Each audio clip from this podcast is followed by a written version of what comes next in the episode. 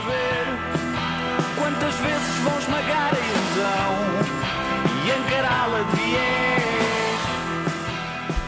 Olá e bem-vindos ao Falar Criativo. Eu sou o Rui Branco e este é o podcast sobre criatividade e as pessoas transformam as ideias em algo de valor.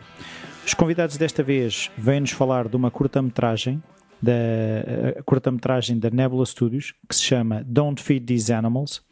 E os convidados são o Guilherme Afonso, o Miguel Madeiro Freitas e o regresso de um anterior convidado, o José Alves da Silva, que foi dos primeiros convidados do Falar Criativo, e eles vêm-nos falar desta curta-metragem que a Nebula Studios está a fazer. Até já.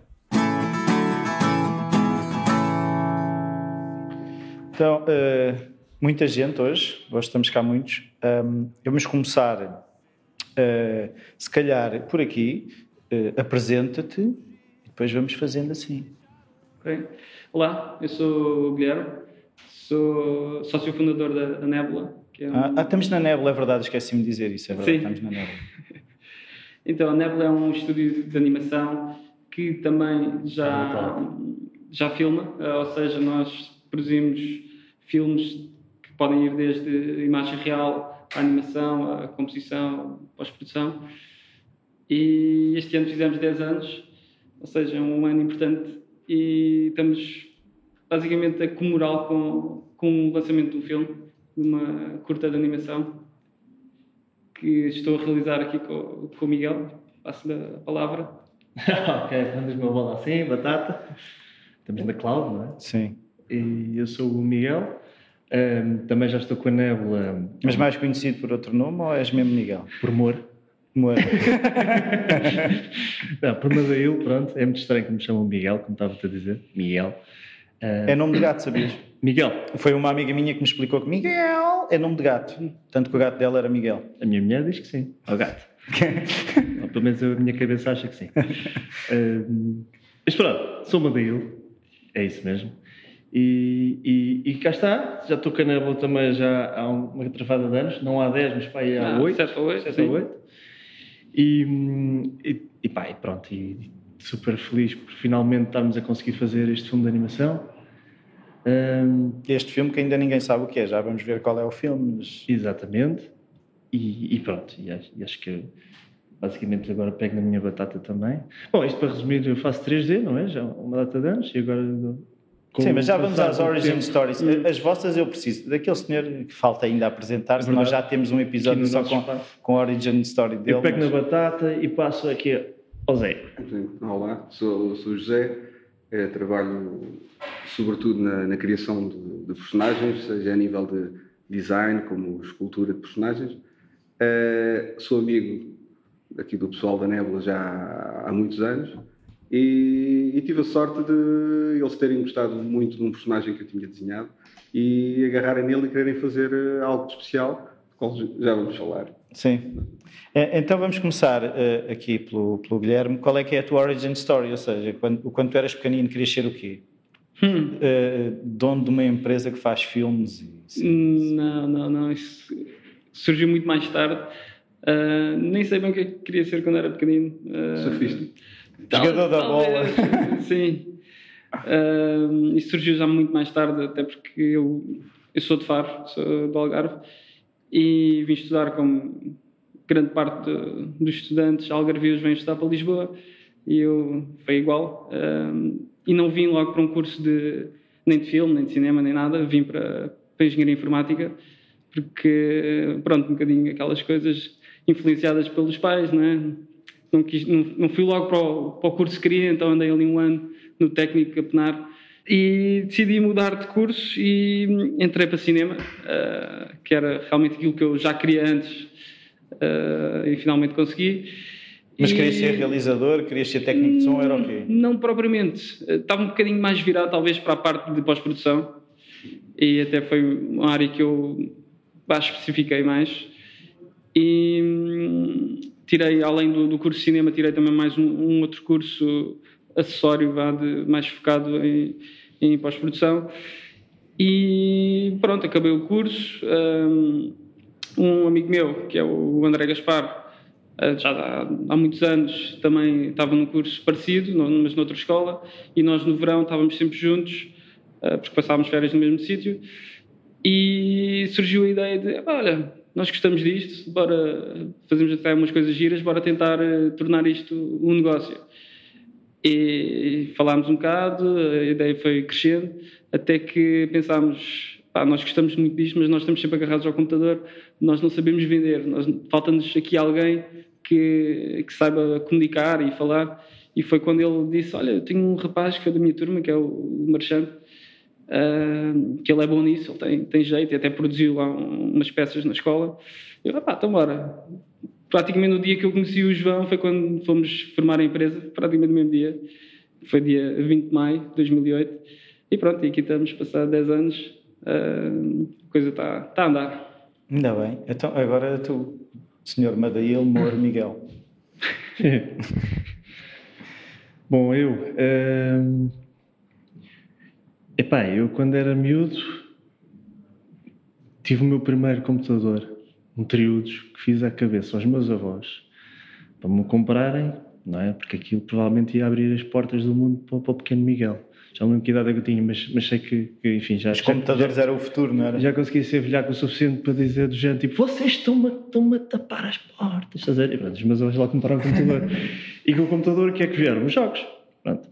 e eu pá, rapidamente percebi-me que em vez de querer jogar os jogos eu ficava era, fascinado com as apresentações dos jogos estamos a falar na altura dos jogos da, Sierra e da LucasArts e, e portanto mesmo assim nessa altura já vi umas pequenas coisinhas em 3D horrível mas eu ficava tipo ah, uau, eu quero é fazer isto da minha vida, eu quero é descobrir como é que isto se faz. E portanto, a partir daí, já sei lá, 12, 13 anos, comecei a, tentar descobrir como é que se fazia. Pronto, e lá fui.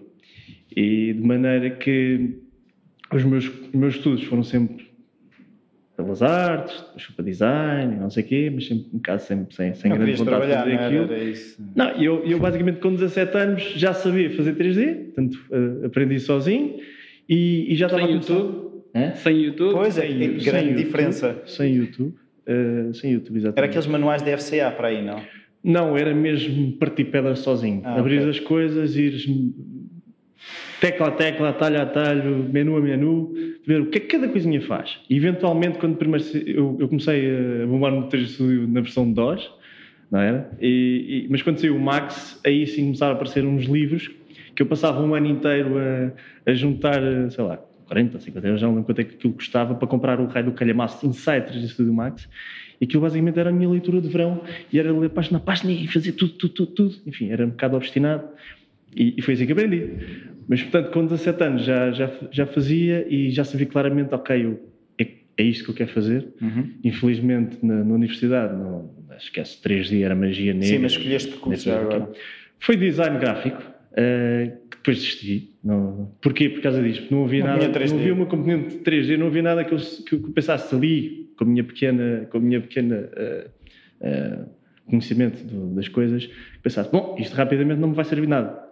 E sempre mais tarde posso reaprender quando eu quiser, ao meu ritmo, todas as coisas sobre a teoria da cor e por aí fora. Foi assim. Hum, e então pronto, comecei cedo a fazer trabalhos profissionais em 3D, depois fui, fui tentando conhecer a malta da área e lá comecei assim. E pronto. E depois o que é que andaste a fazer até chegar eh, a- a- aqui onde estás, à Nebula?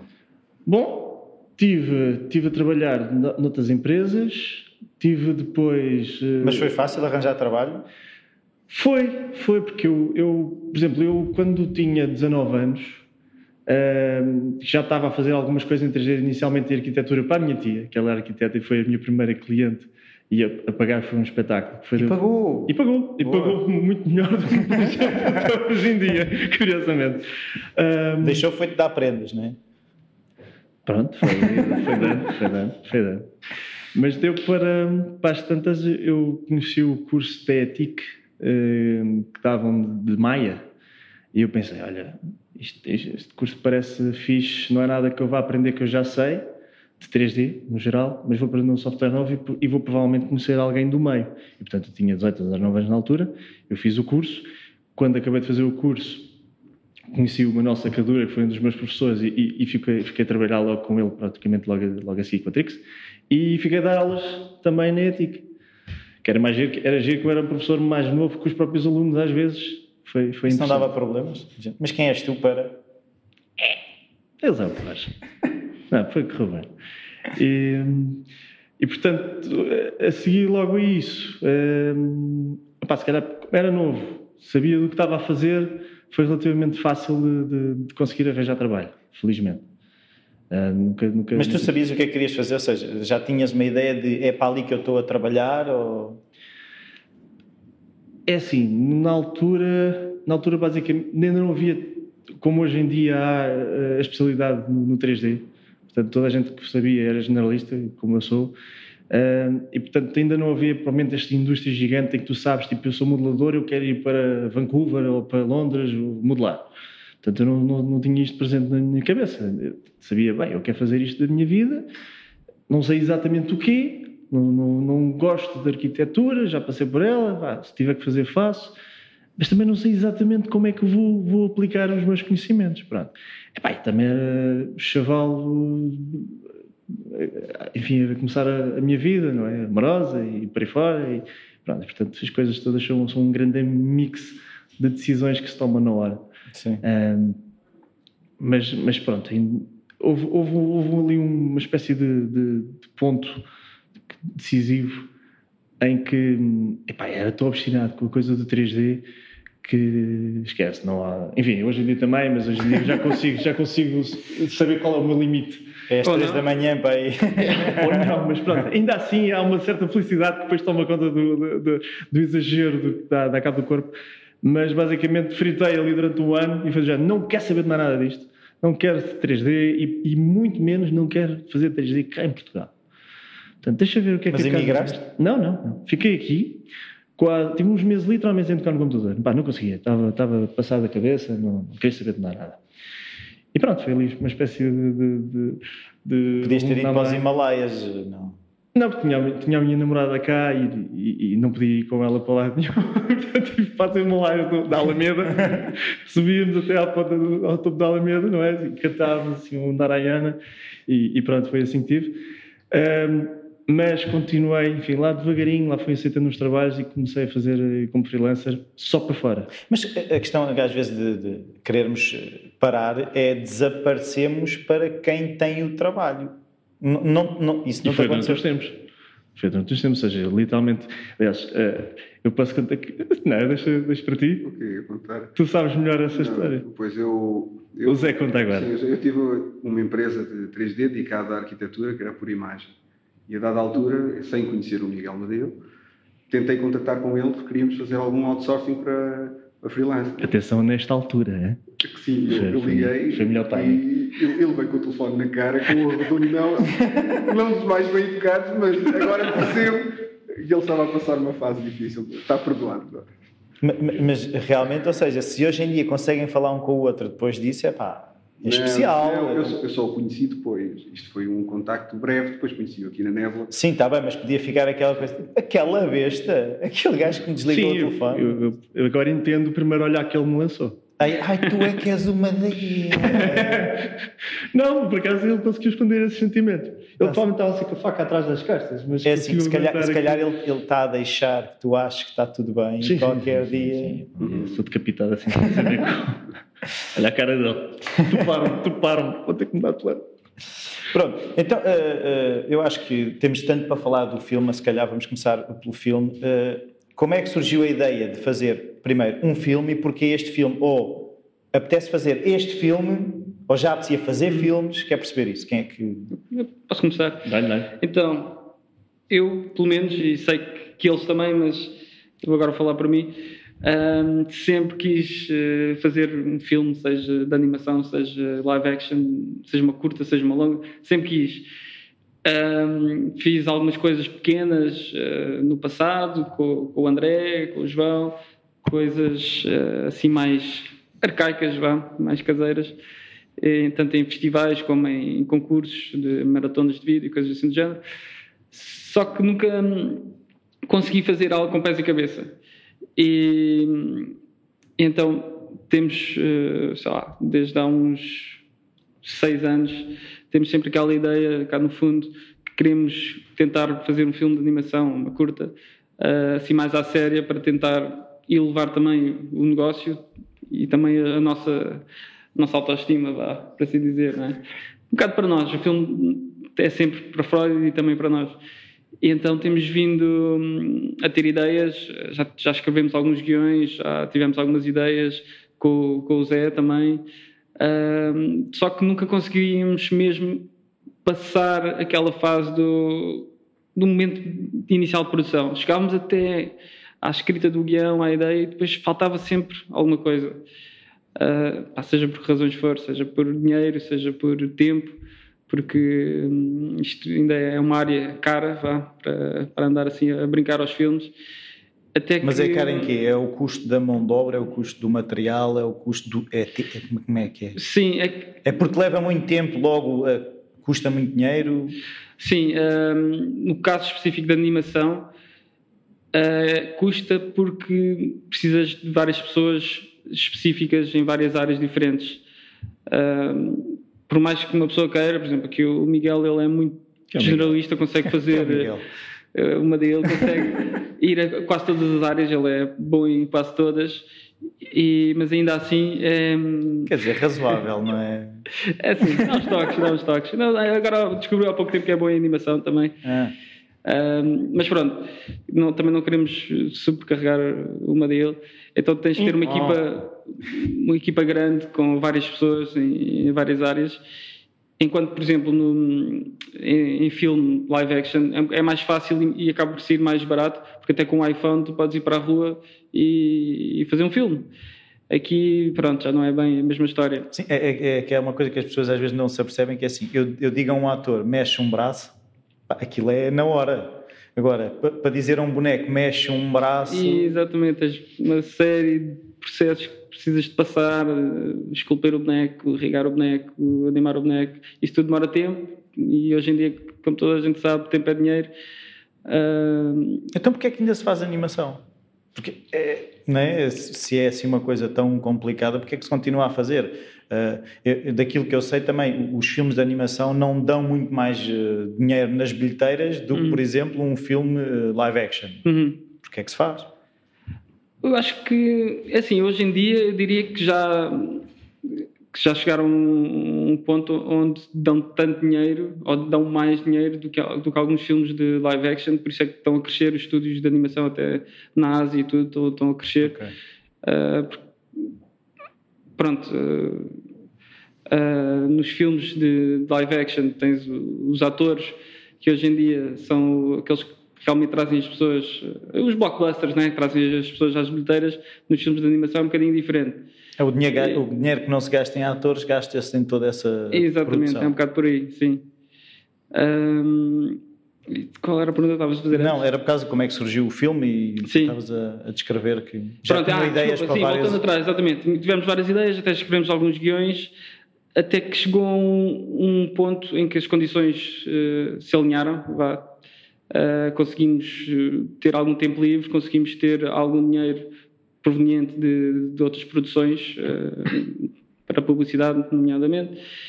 E um dia o, o Zé ofereceu-me um desenho no, numa festa de Natal da empresa e, era um desenho que tinha um boneco, que é um, um coelho lobotomizado, e pá, nós olhamos para aquele boneco, assim como tantos outros do Zé, que, tu olhas e tem logo ali o storytelling todo. Pá, o Zé consegue mesmo, numa imagem, descrever uma história. E aconteceu o mesmo com este boneco, mas este foi especial porque estávamos naquele momento em que tudo estava alinhado, olhámos uns para os outros, pá, é este, bora fazer um filme sobre este boneco. E assim foi. Isto foi há três anos, mais ou menos, três anos e tal. E aqui está. Sim, mas uh, vocês olharam para um boneco e o boneco começou logo a contar uma história. Como é que de uma imagem surge toda uma história, surge tudo, não é? Sim, o, o desenho nem, nem exemplifica a história que depois acabou por ser criada. Na altura, como era, foi no jantar de Natal, foi uma prenda de Natal, o, o desenho até era o, o coelhinho que se tinha acabado de, de bater no, no, Pai Natal e, e, estava em cima dele e tinha até o, coelhinho feio. os dentes do Pai Natal no chão. Ou seja, o filme não é sobre isso, não tem nada a ver com isso, mas a personagem em si, aquele desenho revelava logo um bocadinho da personalidade do, do coelhinho. Não gosta do Pai Natal? É, apesar de ser um coelhinho fofinho, por um lado, também é um coelhinho mais agressivo, por assim dizer. E, e então foi a partir daí. O Zé co- começou nessa altura a fazer muitos desenhos com, com esse coelhinho, ah, pondo o coelho em várias situações diferentes. Acho que ele usou mais para fazer. ah, para, para treinar, não foi? Treinar poses. Sim, posso falar do começo do coelho, se quiser. Sim. O, o coelho começou por ser um, um exercício em que eu trabalho sobretudo em 3D eh, e quis desenvolver um pouco mais as minhas habilidades a nível de, de desenho. E uma das dificuldades que eu tinha era conseguir, por exemplo, desenhar o mesmo personagem em diferentes situações, a ter essa consistência de mudança de ângulos de personagem, posições. Então resolvi criar um, um personagem que era muito, muito simples, a nível de forma, eh, quase baseado um bocado num, num cilindro, com umas pernas, e- que, que me permitisse com alguma facilidade vê-lo em vários pontos de vista e treinar. E foi, foi sobretudo um personagem para, para treino, daí tê-lo desenhado muito e ter começado a aparecer muito no sketchbook, e também, mas ao mesmo tempo foi desenvolvendo uma personalidade em que ele tinha características ou linhas de ser um boneco querido, mas a personalidade era completamente o inverso. Ou seja, não, qualquer coisa não fosse um- uma espécie de boneco para, para crianças, mas fosse um boneco com uma personalidade já retorcida, que mostrasse aquilo, às vezes, o, o pior que há em nós, mas de um boneco com, com uma aparência querida. E esta dualidade é aquilo que torna depois o.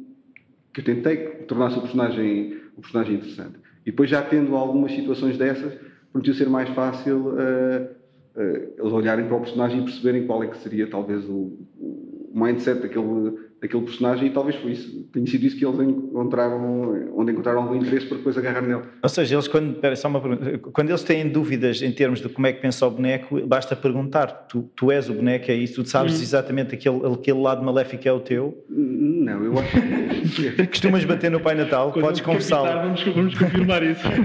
Não, eu acho que eles perceberam, acho que se percebeu sempre que o personagem tinha um, era, tinha, tinha um lado torcido, digamos assim. Mas, mas a partir do momento em que escreveu a, a história, acho que o personagem eh, foi quase que a criação de um universo paralelo. Criou-se uma história em torno do personagem e, o, e sobretudo o Madail e o, e o Guilherme, que são os principais responsáveis pela criação da história, acabaram por moldar o personagem em função da, da história que querem, que querem contar, mas, mas sim, mas tem, tem muito em comum com aquele personagem que eu, que eu desenhei. Mas, mas muitas vezes dávamos por nós a ir aos teus desenhos Sim. mais antigos para ter ideias. Para perceber, afinal, mas o que é que- ele faria nesta situação? E exatamente, muitas vezes isso aconteceu. É que nós, por exemplo, já o Zé andava a fazer eh, montes dos, do- dos desenhos eh, do coelho em várias situações.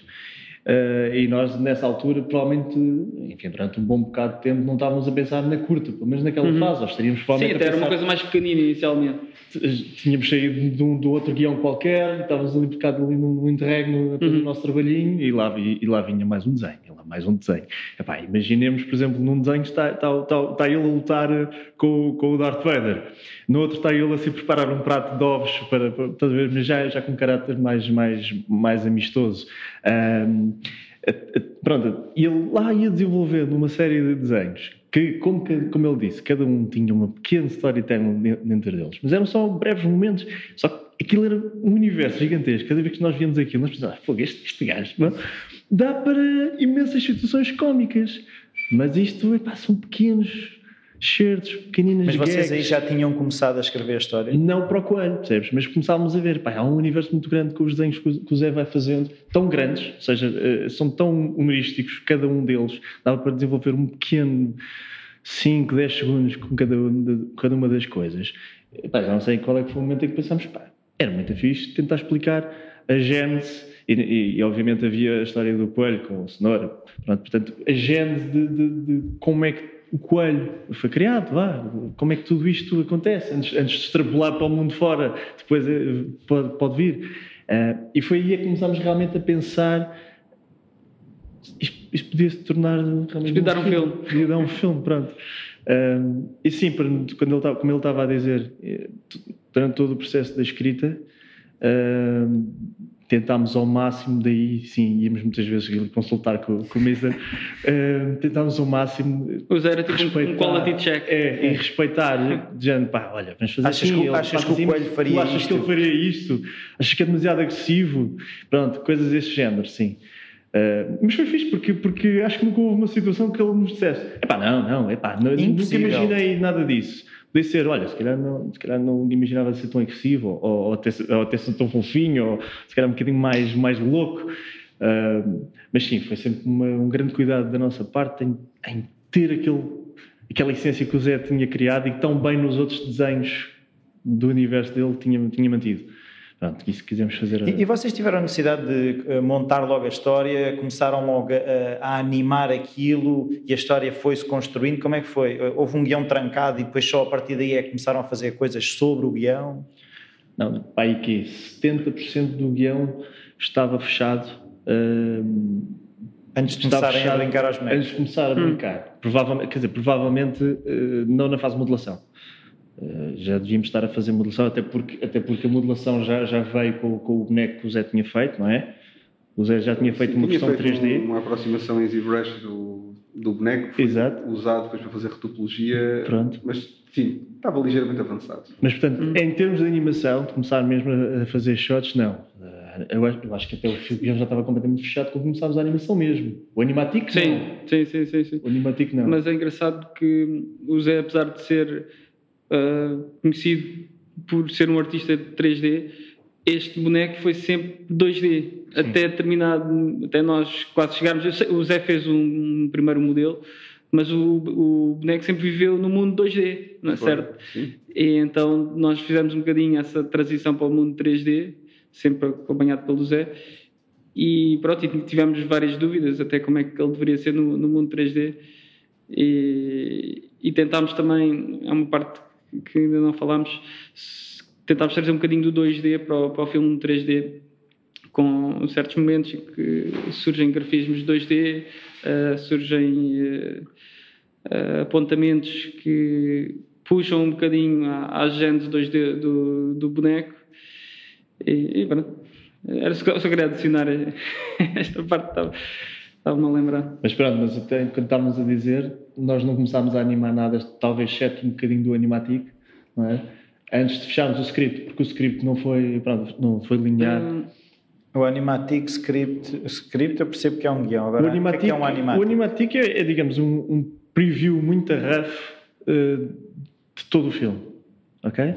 Ou, e, e até pode ser é, tipo, é, é, quase tipo pegarem aquelas bonecos desenhados de perninhas com stick figures, né? aquelas... É, é quase isso. tu quiser, até podíamos ser nós a filmarmos uns com os okay. outros para tentarmos fazer, para tentarmos fazer o filme. É, é, é, um, é um esboço para Animado. o filme. Sim, é para termos noção do timing ou das câmaras, por aí fora. E depois aquilo vai-se. Como, tudo isto é, é um gigante processo de escultura no qual vamos com um pedregulho e vamos para ali refinando, refinando, refinando, refinando desde, desde, portanto, desde o script até a animação, que normalmente começamos com, então, com um animatic, uhum. um blocking muito geral, para ajudar, seja com as câmaras, seja com o timing, seja com poses, até mesmo para, para, para podermos experimentar. Muitas vezes eh, tu tens, tu tens um, um, fio condutor na tua, na tua cabeça, não é? Tu até podes ser uma coisa muito tipo, até aquela cena, mesmo assim que eu estou a imaginar. E há outras que não, é um vazio, não é? Tipo, bora experimentar algumas coisas. E normalmente nessas fases ajuda, ajuda para E, e eh, agora, para, para, para eu tentar perceber a escrita do guião, é cada um estava a escrever e depois confrontava ideias. Como é que, como é que o guião foi escrito? O que eu me lembro. Aquilo é quase tipo como uma e com outra, sim. Eu diria que eram, eram sessões de brainstorming em que se ia registando e escrevendo em conjunto. Foi é. a experiência. Foi. Era largar coisas para a mesa e. Era, e se fosse assim, entretanto alguém se lembra de um gag, e não ficava mais engraçado se fosse assim, e se houvesse esse twist ali, e a história foi-se escrevendo um bocado em, em conjunto. Foi um processo muito. Não foi juntar peças, foi criar as peças em conjunto. É, Sim, nesse sentido não foi a maneira tradicional de escrever. Ou seja, nós não sabíamos o fim no início. Ou seja, nós fomos construindo à medida que estávamos a curtir e a gostar da, da história, mas muitas vezes dávamos por nós a voltar ao início e a reescrever o início para depois, seja para bater certo com o fim, seja para ter mais ação, seja o que for. Nós andámos muito para trás e para a frente, para trás e para a frente mudámos várias vezes o, o início. Até temos, a, até temos a premissa base de. Lembro que estás, estás a falar nisso do. Ora, era uma vez, não sei o quê. Certo dia, não sei o quê, acontece não sei o que mais. Não é? Por causa disso, acontece qualquer coisa. Até haver uma outra vez qualquer que acontece uma nova, uma nova situação. Ah, e agora? Pronto, até chegarmos a um fim. Ora, foi quando nós conseguimos ter estas premissas de, e conseguir ter um fio condutor, foi muito mais fácil então eh, voltar atrás, fazer as, as correções necessárias para, para melhorar, ou, ou, pelo menos para atar os nós todos e fazer tudo sentido. Um, Sim, mas, portanto, foi quando nós conseguimos. Nós seguimos um bocadinho esse, esse porque é de regras. Exato. Porquê é que ele faz as primeiras ações? O que é que acontece depois, mais tarde, para mudar as suas ideias ou para aí fora? E no fim, como é que as coisas se resolvem? Portanto, e neste caso, neste caso como, como cá já estávamos a, a respeitar um, um coelho lobotomizado, um, nós pensámos sempre, pá, isto tudo é possível, não é? Quer dizer, mas será que vamos, vamos esticar tanta corda em que, em que, em que o, o, o, o que não tem nexo faz sentido? Também, se calhar, é demais, não é? Uh, portanto, quisemos, uh, acima de tudo, ter muita coerência com as coisas que estavam a acontecer tendo em conta que é um coelho lobotomizado.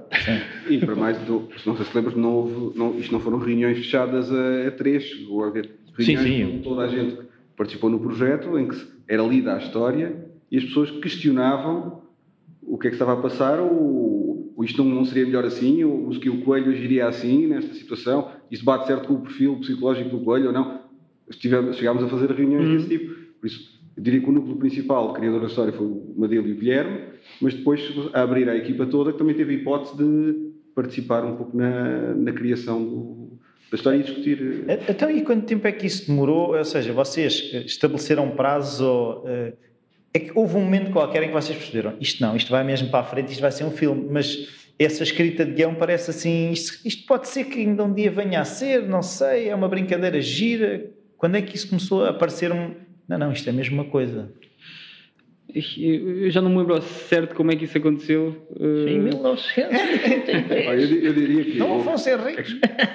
Há este projeto do Coelho, mas já houve outras tentativas de escrita de história Exato. antes uhum. que nunca.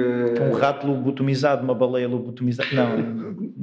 não, por acaso. Não, era dos Coelho, não é? Nem, metiam animais. Não, nem metiam animais. Mas. Uh, mas a verdade é que este, acho que o que acabou por fazer com que fosse diferente foi por. Uh, acho que começou a considerar uma coisa a sério quando entrou, quando começou a entrar a questão do.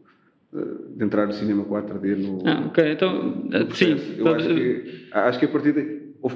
É, a entrada dos parceiros foi aquilo que fez com que a coisa. Calma lá, mas agora vai ter mesmo é, que acontecer. Porque nós já, tínhamos, nós já tínhamos, mesmo antes deles entrarem, nós já tínhamos o, o script. Vá, não é fechado, fechado já, mas cá está, os 80, 90% já tínhamos cá. Já tínhamos a ideia geral, já tínhamos um sumário sucinto, muito hum. fácil de, de, perceber o que é que, que, é Mas se calhar ia acontecer o mesmo com os outros. É, é isso que eu quero. Ou seja, este teve, este teve alguma coisa diferente. Os é? outros. Eu acho que uma, uma, uma das grandes diferenças foi já temos o boneco 3D. Pronto. E já temos o boneco pronto, completamente definido, tanto psicologicamente como fisicamente. Os outros, eu acho também, que isso foi os outros, por exemplo, o anterior tínhamos uma história já bastante bem definida. Já tínhamos tido esse, Já tínhamos alguns conceitos do Zé também. Vários conceitos, mas por exemplo, tínhamos a noção de que se esta, se esta inicialmente era mesmo uma curtinha, que depois esticou-se um bocado mais e, e, e lá vamos com 8 minutos, a outra, logo no processo de escrita, era mais longa até. Uhum. E, portanto, mais longa, sabíamos logo que em termos de produção não ia ser para doce. Tinha mais cenários, tinha, tinha, sabíamos logo que ia ser mais, mais personagens também. Portanto, se calhar, podia ser logo um, um, dos fatores de cá na nossa cabeça, sabemos isto ainda não é já. Pronto. Uh, e a do Coelho, como, como começou, e até era uma forma mais simples também de promoção, de produção também nos parecia mais simplificada, por aí fora, parecemos realmente, epá, é agora, isto tem tudo para andar, bora, bora, bora para a próxima fase. E que fase era essa? Então, nessa altura foi quando, quando eu senti que isto realmente ia ser um, um filme e comecei a pensar e fazer contas à vida como é que vamos produzir isto. E tive uma ideia que foi. Tu és quem faz contas? Não, também faço parte de quem faz contas, mas eu tento me afastar um bocadinho disso, que não é muito a minha praia. Um, mas pronto, comecei a pensar como é que eu poderia realmente produzir isto. Um, e então tive uma ideia de então se isto fosse uma produção mais aberta, no sentido em que íamos uh, criando diários de produção, íamos uh, filmando tudo, íamos fazendo entrevistas à malta, screencasts, tudo para, também para demonstrar uh, e promover uh, o filme, é? para tentar criar um, um hub vá, de, de, fãs à volta, seja o que for, uh, mas também no sentido em, em, que poderíamos começar a promover o software. Ou seja, se eu ia estar a fazer, por exemplo, um screencast de meia hora, onde estávamos a mostrar o processo de criar cenários, por exemplo, e gerir o, o cenário 3D. Epá, então, se eu estou a fazer isso e estou a promover entre aspas, uh, o software onde estamos a produzir isto, se calhar isto também é bom para a marca. Se calhar consigo que a marca do software me promova à curta porque eu vou estar-lhes a fazer publicidade, literalmente. Então surgiu a ideia de contactar a Maxon, que é a empresa que tem o cinema 4D, que na altura não era o software que nós utilizávamos, um, e pronto, e conseguimos chegar à pessoa certa na Maxon ele adorou a ideia, apresentámos esse, esse, tal script que já estava praticamente fechado, apresentámos os desenhos todos do Zé, apresentámos uma série de coisas, eles adoraram. Ou seja, ainda não havia filme, havia, ainda não havia, havia filme. a intenção de fazer aquilo e percebeste que eu vou precisar de ajuda para fazer isto, como é que... A, a, a, o teu problema é, eu quero fazer isto. Uhum. Foi depois começar a juntar peças, como é que eu vou conseguir fazer exatamente. isto? Exatamente. E, e pronto, e, e a partir daí com a adesão da, da Maxon, nós conseguimos chegar a mais outros parceiros e os parceiros foi sempre neste duplo sentido de nos ajudar na produção, seja com licenças, seja com hardware, seja com, com o que for, e fazer do nosso lado a promoção destas marcas de software, de hardware. Um, e, ou seja, uma, uma situação win-win, a meu ver, para todos. Todos acharam o mesmo e, e aqui estamos, conseguimos aquilo que queríamos. Acho que eles também estão bastante contentes com aquilo que estão a receber. E pronto, e a curta arrancou, foi nesse momento. Sim, eu lembro-me de vocês estarem a preparar eh, o PDF e, portanto, todo, toda a apresentação do projeto para a Maxam. Um, e lembro depois do, do, do, feedback que eles deram, um, basicamente ele dizer: pá, vocês foram um dos poucos tipos que se preocuparam em oferecer alguma coisa. Portanto, ah, não era é, só pedir, pedir, pedir. Yeah, vocês apresentaram um problema, não estão-se a libertar, tipo, ei, pá, deem-nos o mundo, porque nós queremos fazer isto. Não, vocês literalmente preocuparam-se o que é que nós podemos dar em troca. E penso que acho que isso foi uma, uma das coisas que para eles também não foi apenas uh, business, de, de pensar, pá, estão seres humanos que estão a tentar fazer uma coisa gira e estão a tentar preocupar-se também o que é que nós ganhamos em troca com isso. Portanto, de que maneira que podemos todos acontecer isto e ser positivo para todos. Sim, sim. Isso foi uma coisa que uniu todo o projeto, com toda a gente que nós temos estado a lidar, com todos os parceiros, é um fator humano muito forte não é apenas nós conhecemos os vezes falamos Sim, sobre trouxe... aquelas as referências, e pá, vocês, vocês Sim, trouxe uma coisa dos Bugs Bunnies e do Roger Rabbit, que fiz. Trouxe uma coisa bastante importante para projetos deste género que são, uh, não diria secundários, mas uh, são feitos uh, à parte de, um, de, uma lógica de negócio, não é? Porque nós não, nós não vamos ganhar dinheiro nenhum com isto, ninguém está a pagar, tudo financiado por nós. Uh, então, estes parceiros trouxeram-nos o sentido de responsabilidade. Nós, a partir do momento que nos comprometemos com eles a ter um filme pronto no dia X, uh, ou seja, os making-offs prontos, os, vídeo, uh, os diários de produção naquele dia, opá, tem de ser. E isso ajudou-nos bastante a ter. Datas, certa disciplina também interna, Disciplina, não é? exatamente. E, pá, e a manter-nos Focados? A, a flutuar vá, sem, sem desistirmos como aconteceu no, nas outras situações anteriores. Há pouco estavas a perguntar porque é que este foi diferente. Esta parte foi, foi uma das razões, porque tínhamos realmente. Accountability, não é? Exatamente. Tínhamos que prestar contas a alguém. Exato. É, é, mas uh, isso foi o suficiente. A, a questão é que uh, vocês têm uma ideia, propõem à Maxon, aos outros parceiros, uhum. e, e eles dizem: bora lá, mas vocês, uma vez que estás a dizer que não vão ganhar dinheiro com isto, vocês têm que uh, colocar isto no, na máquina de produção da Nébula, uhum. respeitar prazos perante esses parceiros e sobreviver, ou seja, estarem vivos. Como é que vocês também uh, perceberam? Nós vamos meter nisto, estamos dispostos a isto, quanto tempo é que isto vai demorar? Uh, vamos conseguir cumprir estes prazos? É que isso é tudo muito bonito ver, nós vamos ter apoio, mas a partir uhum. daquele momento as coisas também ficam mais sérias, não é? Uhum, sim, foi uma ginástica enorme. Uh, tanto a nível de, de, pipeline aqui dentro, como a nível de dinheiro. foi uma ginástica enorme porque tínhamos, nós não podíamos parar completamente a empresa. Nós tivemos que continuar a trabalhar, tivemos que continuar a fazer projetos comerciais e tivemos de andar a gerir a produção e a gerir as pessoas de forma a poderem, nos momentos, estarem a trabalhar em, em projetos comerciais e noutros momentos estarem a trabalhar na curta. E, e, pronto, e foi, foi por aí, foi, foi complicado, mas sobrevivemos. Eu e o Madil tivemos muitas, muitas horas, ainda continuamos a trabalhar uh, fora de horas na, na, curta, para podermos trabalhar em projetos comerciais.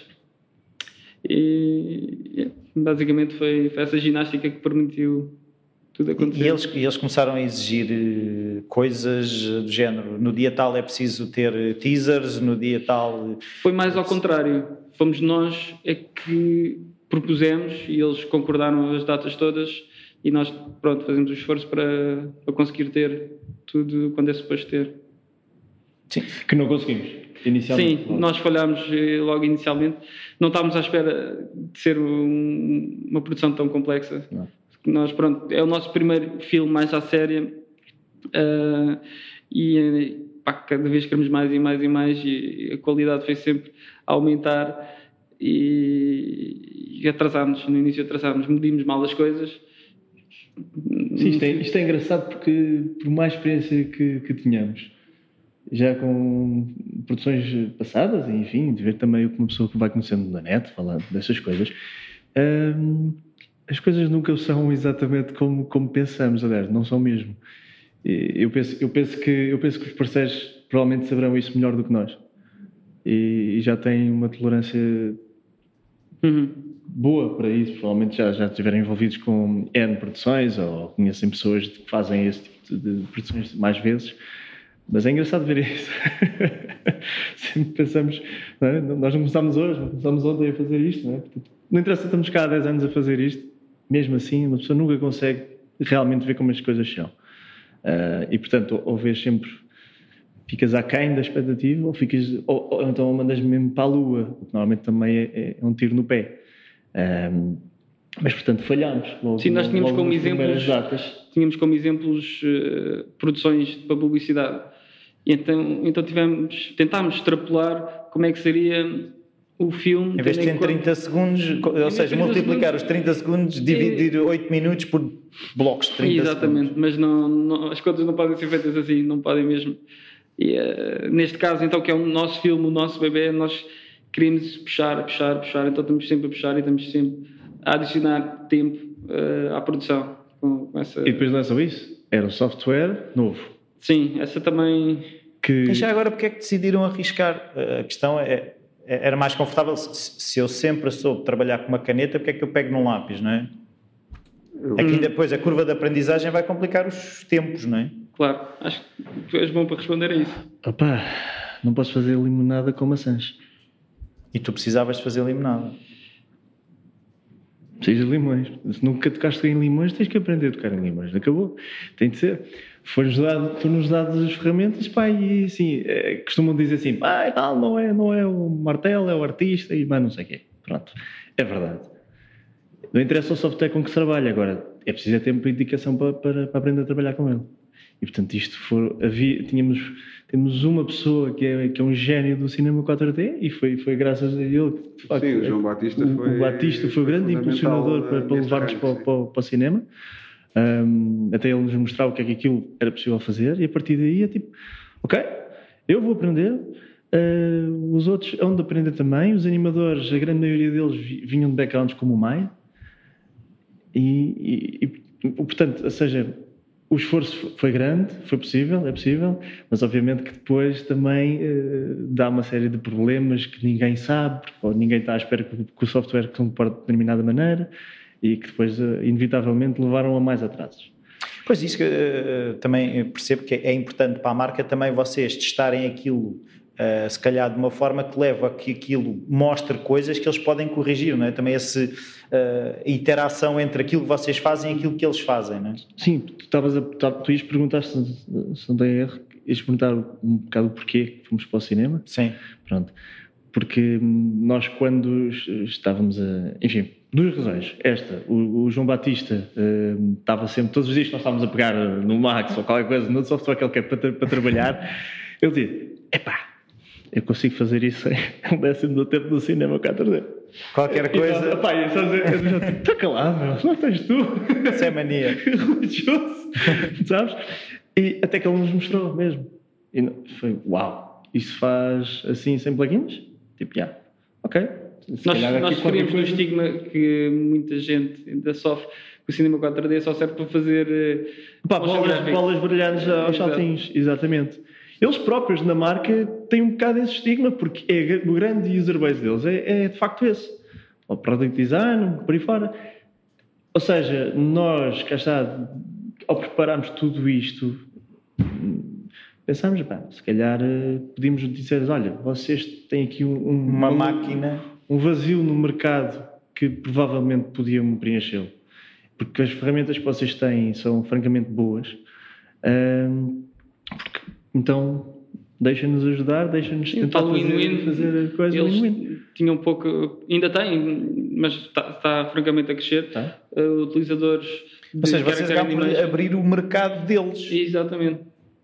E isso foi, acho que aos olhos dele foi, deles foi bem visto, não é? E então Claro. quiseram também apoiar um, um projeto deste género. Ah, ah, Agora queria voltar aqui um bocadinho ao Zé e perceber também como é que integrou a coisa, porque assim, eu, do que eu me lembro dos teus desenhos do coelho, aquilo era preto, branco e vermelho, não tinha muito mais cores. Exato. Certo? Uhum. Ah, como é que, ah, dos, dos teasers que eu já vi, ainda não vi o filme todo, gostava de ver, mas pode ser que esteja para breve. Está, breve- está para breve? Tá, tá Tá? para breve. Pronto. Uh, vai haver assim uma estreia espetacular, já vamos falar disso. Mas e- aquilo tem um- um- umas cores bastante interessantes, ou seja, tu colaboraste também nisso, uh, foste dando as tuas achegas. Quando é que aquele, aquele universo de vermelho e preto e branco começou a ganhar outras cores?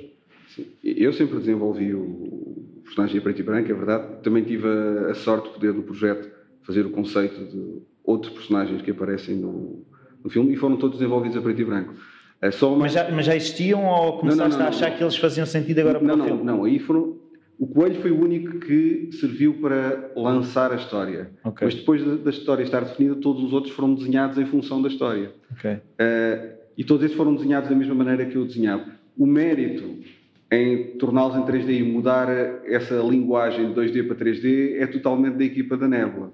Essa, essa já não é minha. Eu posso dar uma. Eu, no fundo, é assim, eu também. é assim, eu não teria entregue este personagem a mais ninguém que não fosse a Nebula, porquê? Porque. uh, Sabes onde é que eles moram? E... não, não, isto, foi- isto foi um personagem que começou. Esta passagem foi uma questão de amizade. Eu não, o Coelho era um personagem que eu estava a usar para desenvolvimento, talvez para mais tarde servir para alguma coisa, e só. Eles eram os únicos que podiam pedir para usar o personagem. Se tu não tivesse a oportunidade de, de criar aquele filho, estes eram os padrinhos que tu querias. Não, sim, eu não, eu não vejo mais ninguém a, a quem eu dissesse sim a passar o personagem assim, da, maneira como, da maneira como foi. Mas, e por outro lado, eu também quis sempre que, apesar de gostar que eles fossem fiéis ao personagem de alguma forma, que eles também se divertissem muito no desenvolvimento da, da- do filme em si. Por isso, Também se tornasse deles de alguma forma, não é? Que não fosse Exatamente. o coelho, o coelho do Zé animado pela nébula, não é? É, e por isso sempre acho que sempre quis que eles tivessem a liberdade máxima no sentido de transformar. Às vezes vão pedindo uma opinião aqui e ali, eu posso dizer eu acho que é mais assim, eu acho que é mais assim, mas nunca vetaria nada das opções que eles estão a fazer em relação ao Sim, mas personagem. Isto é tudo mentira. Isso é tudo mentira. Zé- Isto é tudo mentira. é Ele costuma vir com um pau ameaçar-vos. Não, o Zé é essencial, passa, nós queremos sempre o input do Zé em tudo, até posso- nas cores, no que seja. tipo, Assim, Olha- mas a, con- a conversão do, é, é- é mérito da, da da Nebula que fez a- essa, essa transformação. Pronto, vou. Mas tu, tu, por exemplo, quando- falaste aí eh, no conceito da- das personagens, Sim. continuaste no universo do preto e branco? Continuei. Con- Continuei. Depois toda a parte da cor disto. Há personagens que é relativamente óbvio que cores é que devem ter. Não Uma cenoura é cor de laranja. Sim. Não é? Não sei se há cenouras, Mas há- mas mas um coelho imagino que haja mas cenouras. há, mas há, outro- há outros personagens que não era tão óbvia a forma como podia ser a cor. E eu acho que eles fizeram um bom trabalho a fazer essa transformação. E acho que isso faz parte do. Eu, a mim dá-me tanto gozo criar que também acho que devo deixar espaço aberto para os outros terem esse mesmo gozo quando, quando trabalham.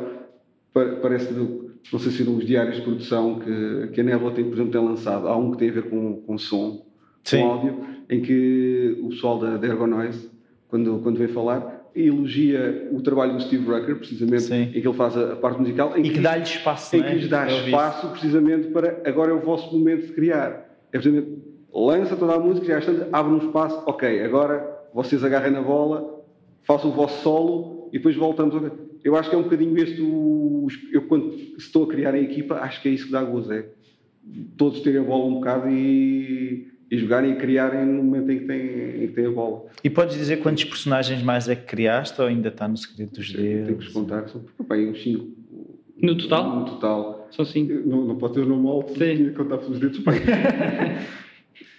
E já agora quer perceber é este segredo à volta disto faz parte de- daquele mistério? É no fundo uma lingerie que não que deixa perceber, mas não mostra tudo, é isso?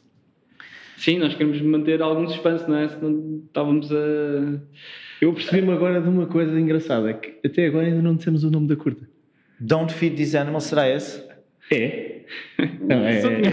Ainda não tinha Não, ainda não tínhamos, pensar tínhamos falado no filme, no filme, no filme. causa do, do, do revelar determinadas coisas, porque todo, o- todo o tópico, enfim, é, é, é mesmo é um nome espetacular. Já agora como é que surgiu o nome? Olha, é? boa, boa. Opa, O- não me lembro, sei, sei que Não, mas por, É, mas por acaso o nome até é engraçado. O o nome, nome ficou, não- nós tivemos uma, aquelas alturas, sabes que mais tarde dizemos, epá, tivemos uma sorte, o cara se correto, o nome ficou mesmo na. Sim, o Mas nome é tipo não, não havia tipo no, no topo do guião, tipo. uh, O nome era tipo História do Coelho. title, sabes? Aqueles nomes que tu pões, ah, fica aqui, e depois logo metemos um nome à série. E foi ficando, foi ficando e acabou por ficar. Porque nós começámos a ir buscar certos pormenores da história que foram encaixando no nome e, o nome começou a ter mais sentido e mais sentido, até que houve um momento chave, há um, um ligeiro pormenor no, no, no filme que dita o nome do- da curta. Pronto. Mas, mas quando puseram o nome, já, ou seja, a história estava escrita? Não, o primeiro nome de todo, a primeira vez que o nome surgiu, a história não estava escrita, não. Estávamos no início, completamente no início. Sim, foi mesmo daquelas tipo, é, estás Até, mas, para o ar e nem sequer, nem Até o nome é condicionou também no fundo a história, Acabou ajudou, condicionar, né? a história tem, muito, tem a ver muito com o nome mesmo. É, é porque, porque a história toda, tem, como eu disse no outro dia, passa-se literalmente sobre o, o processo que tu tens de ter fome, não é? E o acto de, de te alimentares. Não é? Obviamente, cá está, como eu disse, visto do ponto de vista de um coelho lobotomizado.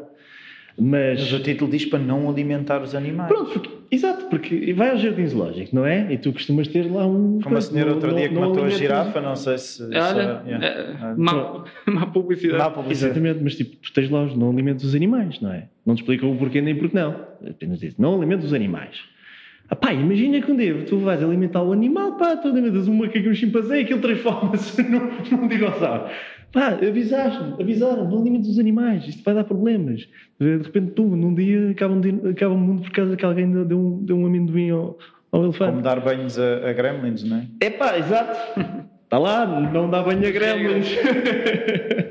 Don't bait these, these gremlins. É, Uma coisa que eu acho que ainda só- não falámos muito foi essa, precisamente essas referências. Já deram o toque do Bugs Bunny e nessas coisas, mas ah, quando vocês começaram a pensar nisto, ah, também pensaram, se calhar ah, podíamos aqui aproveitar e explorar universos que foram significativos para nós, ou vamos criar novos universos. Como é que foi esse. Silêncio. Não havia Não, ideias. não, havia, havia, havia. Eles tropeçaram. Havia, havia, havia logo de início. Nós sabíamos perfeitamente que, que havia determinadas referências, principalmente a nível de animação, que, que nós tínhamos como objetivo ah, inicial. Isto, isto, ou seja, o silêncio é por causa disso, porque havia, mas depois foram, foram sendo alterados, lá está, como processo de escultura. Mas, portanto, sim, nós tínhamos logo ah, de cabeça o Roger Rabbit e o, o Bugs Bunny, eram duas fundamentais Coelhos. que nós tínhamos, obviamente. Não, e, e também a ver com, com o próprio estilo em si eh, e as personalidades deles também tinham a ver um bocado com isso. Do Bugs Bunny também tens o Diabo da Tasmânia, pronto, tem todas aquelas coisas. Eh, mas essencialmente pelo estilo de animação. que era, que era aquele humor muito, muito rápido, pronto, que depois fomos alterando, eh, mais por, por, por diferença no estilo, que não, não, não ligava tão bem eh, do, que, do que propriamente como não conseguimos fazer aquele género de animação. Porque referências visuais, por Acho fora- que em termos do look e vá, do visual do filme, acho que temos seguido um bocadinho vá, as escolas de Alves da Silva, não é? No sentido. Mas é verdade. Bem, ela- já existe a escola José Alves da um Silva. site. nós, eh, que é aquele estilo mais cartoon no- a nível da forma e realista a nível da textura e do shading e da luz, que é um estilo que nós temos vindo a fazer já desde há muito tempo, desde a Yorn, é? Sim. que fazemos isso. E até os próprios trabalhos do Zé também são muito nessa linha. E, e algumas referências que temos, gostamos bastante, tipo o Wrangle, assim, esse já é um bocadinho mais antigo. Sim, olha, tínhamos essa boa referência em termos Mas era visuais, é uma, verdade. era uma boa referência ainda usámos para moodboards, a nível de luz. de Ah, pois é, como é que isso funcionou? Vocês eh, fizeram essas, esse mood board, eh, foram buscar imagens, vocês tavam- tentavam sempre ir bebendo todos os dias quando tinham que pensar naquilo, ter inspiração à volta, como é que isso... Sim, por acaso foi engraçado que o primeiro concept que fizemos a nível de eh, visual para o filme, não, não de personagens, foi o, uma dele que desenhou. Basicamente Mas era ele uma- sabe desenhar? Epá, Não, não, não, pronto. ele descobriu naquele Não. momento. Opa, não sei o que, é que, o que é que eu tinha comido de manhã. Mas Foi alguém que alimentou o animal. Foi muito estranho. Não me alimento porque faço conceptos que eu não sabia conseguir fazer. E o mais giro é que tive que fazer duas vezes porque quando estava a acabar foi-se a luz abaixo. Eu venho 10 minutos depois, penso que já estava no Skype, tipo, pá, não sabes o que aconteceu? Foi-se a luz abaixo. Eu não fiz save, porque eu nunca faço saves. pá, e foi lindo fazer outra vez o desenho. Então podem pôr o alerta, no- em, vez de ser, em vez de ser só Don't Feed These Animals, façam save também, não é? Também. As duas coisas, são os dois grandes alertas. É pá, pronto, já não podemos fazer a Eu sequela, safe proof. que era façam save. Normalmente eu sou o safe proof de uma dele, estou sempre a relembrar. Faz. Não, mas desculpa, estavas a falar de Não, e pronto, esse concept é engraçado que ainda hoje é super válido como conceito do filme e porque já tinha O mood, basicamente. estava lá, tipo, super simples, uma mosquinha a voar num laboratório assim dark, com uns tons azulados e um bocadinho de vermelho, não sei o quê. Pá, ainda hoje tem o mood certo para o filme. Depois tivemos mais, mais dois concept artists a trabalhar hum, que fizeram conceptos também uh, muito ligados com, com o que nós queríamos né? para, o- para o filme, mas com estilos diferentes, que foi engraçado. Nós tivemos o, o Anchana, que é um artista tailandês espetacular, que desenvolveu moods para cada zona do, do filme, cada cenário. E depois tivemos o Filipe Andrade, que se juntou uh, e trabalhou connosco, tanto a nível de, de concepts como de storyboard. E foi engraçado porque o estilo do Filipe Andrade é bastante diferente do Anchana. E, mas mesmo assim conseguimos ter ali uma linha, percebe-se? Com os estilos diferentes, que a linha é aquela que vinha do, do conceito do, do da mosquinha. E, e foi assim que desenvolvemos o mood. Sim, por exemplo, estava, tu perguntaste em relação a fazer música por aí fora. Nós, por exemplo, no que toca a storyboards, quando o Filipe o fez, eh, foi um storyboard, se tu, se tu, tu tiveres em mente como é que normalmente são storyboards, pronto, tu ah, tens storyboards que tão, são tão bem definidos que tu, epá, é isto, tu- eu consigo sentir um movimento, consigo sentir tudo. No nosso não. Tu, no nosso é tipo escrita de médico. Tu tens o flow todo, está lá, está lá tudo o que nós conseguimos entender, mas, mas mas, por exemplo, um animador se calhar não consegue até perceber bem exatamente o que é que tem de fazer. Só que foi isso, foi super rápido, o Filipe fez aquilo mesmo a Foi abrir. incrível. Um dia ou dois ele fez o storyboard inteiro. 150 Foi para uma shots, máquina. pronto. Uma máquina fez aquele storyboard a abrir. Deu-nos para termos a, a noção, pelo menos, se o script estava a funcionar, se fazia sentido, se conseguias sentir a coisa. Para nós depois foi importante também, uma coisa também que o Filipe fez, aí sim, que cá está, deu, para mim pelo menos deu mais, foi uma grande mais-valia, tendo em conta depois para, para a fase de rendas, foi precisamente fazer um, um- não foi um color script, mas apenas eh, com, em escalas de, portanto, cinzento, a preto e branco, noções de, de valor de luz. Portanto, Zonas escuras, zonas, zonas escuras claras, e claras, exatamente. Epá, e, com, e com isso eh, sentir muito mais, Portanto, pá, até o feeling de determinada zona, porque como, a curta passa-se em, cá está, num laboratório, é, supostamente numa cave, numa casa vitoriana, por aí fora, toda a parte de baixo, aquilo está dividido em, em quatro secções principais e cada, cada secção uh, tem, um, digamos, não é um estilo diferente, mas facilmente percebes em que zona é que estás e cada zona é, tem, tem determinados elementos que, que a definem. Uhum. E, e, um deles, por exemplo, é, é a luz, que tens a zona da caverna onde todos os animais estariam supostamente enjaulados, onde, onde o lobo está, está lá, um, e que tem um mood completamente diferente, por exemplo, a zona da despensa, onde a comida é guardada, não é igual. E, portanto, fazer logo esse registro foi, foi muito importante. Mas foi por aí. Portanto, não, em termos de cor, nem sequer explorámos. Uhum. Então, agora queria perceber um bocadinho como é que se faz um filme destes. É assim, eu tenho os, os bonecos, né? tenho aquilo em 2D, eh, tenho um storyboard e depois como é que eu começo a fazer? Eu começo a modelar e começo logo a aplicar texturas, cor, tenho o filme todo uh, só em bonecos e depois é que começo a pôr texturas. Como é, que, como é que é o processo de fabricação de uma coisa desta? Não, tu depois só dizes, olha, agora mexe o braço e ele mexe, está feito. É claro, não, mas é isso, é isso, que eu, é, é, isso que eu gostava que fosse verdade, não é? Como é que é feito o processo todo? Bom, em 3D isso demora 3 dias normalmente, não é? Dois dias são só dois dias. É isso. Pronto. E é o próprio nome não é, não é daí que vem. É, exatamente, dois dias, dois dias, três dias, três dias. Em três dias tu tens basicamente de fazer isto. Tens que modelar o boneco, não é? Depois tem que vir alguém fazer os, os bones do boneco, portanto chama-se o fazer o rig, exato, fazer o esqueleto do, do, do, boneco, que depois faz o skinning, ou seja, vai prender a, a mesh do boneco a esses controladores todos. Ou seja, porque quando tu mexes o controlador, se não fizeres nada, o boneco continua quieto. E tu tens de fazer zona a zona, digamos, pintar quase de forma artística os, as, as, áreas de influência que cada controlador tem. Portanto, cada dedo, cada, cada pinguinho do, do, do, esqueleto tem de, tem de bater certo e, e, para que o boneco mexa de forma harmoniosa. E isto, só isto demora mais de 3 dias. Portanto, Pá, depois disto. Então já não é 3D. Pois não. Eu acho que isto é mais tipo 180D. Assim. Tu, tu, depois tens, tens, obviamente, as partes de texturização, de materiais, que já entra ali um bocado mais à frente. Uh, mas para começares a animar, tu tens de ter isto: modelação, rigging e o skinning. Sem isto, esquece. Não há animação nenhuma. Há tu podes estar a fazer paralelamente, por isso é que nós, nós uh, estávamos a falar no, no, na Animatic, tu tens versões uh, muito, muito manhosas dos teus modelos, provavelmente não tens rigs, não tens nada daquilo que demora muito mais do que 3 dias, então tu basicamente tens, sei lá, umas bolas, umas coisas assim, e, e vais mexendo no cenário. Para perceber também a sequência. E... Apenas isso. E muitas vezes era, era eu e o Guilherme que, que fomos fazendo alguns dos blockings, outras vezes eram alguns animadores que, que, que não estariam noutras funções, para podermos logo ter uma, uma animação uh, inicial. E pronto. Mas, mas, o filme chega a estar todo sem texturas ou vão logo pondo outras hum. camadas? No, sim, no, no, nosso caso uh, foi, tivemos uma primeira versão que era um, um storyboard, um storyboard animatic, onde cortámos cada, cada shot do storyboard e, e montámos numa sequência temporal, vá, um, para começar a sentir quanto tempo deve ter cada cena, cada, cada shot, cada ato.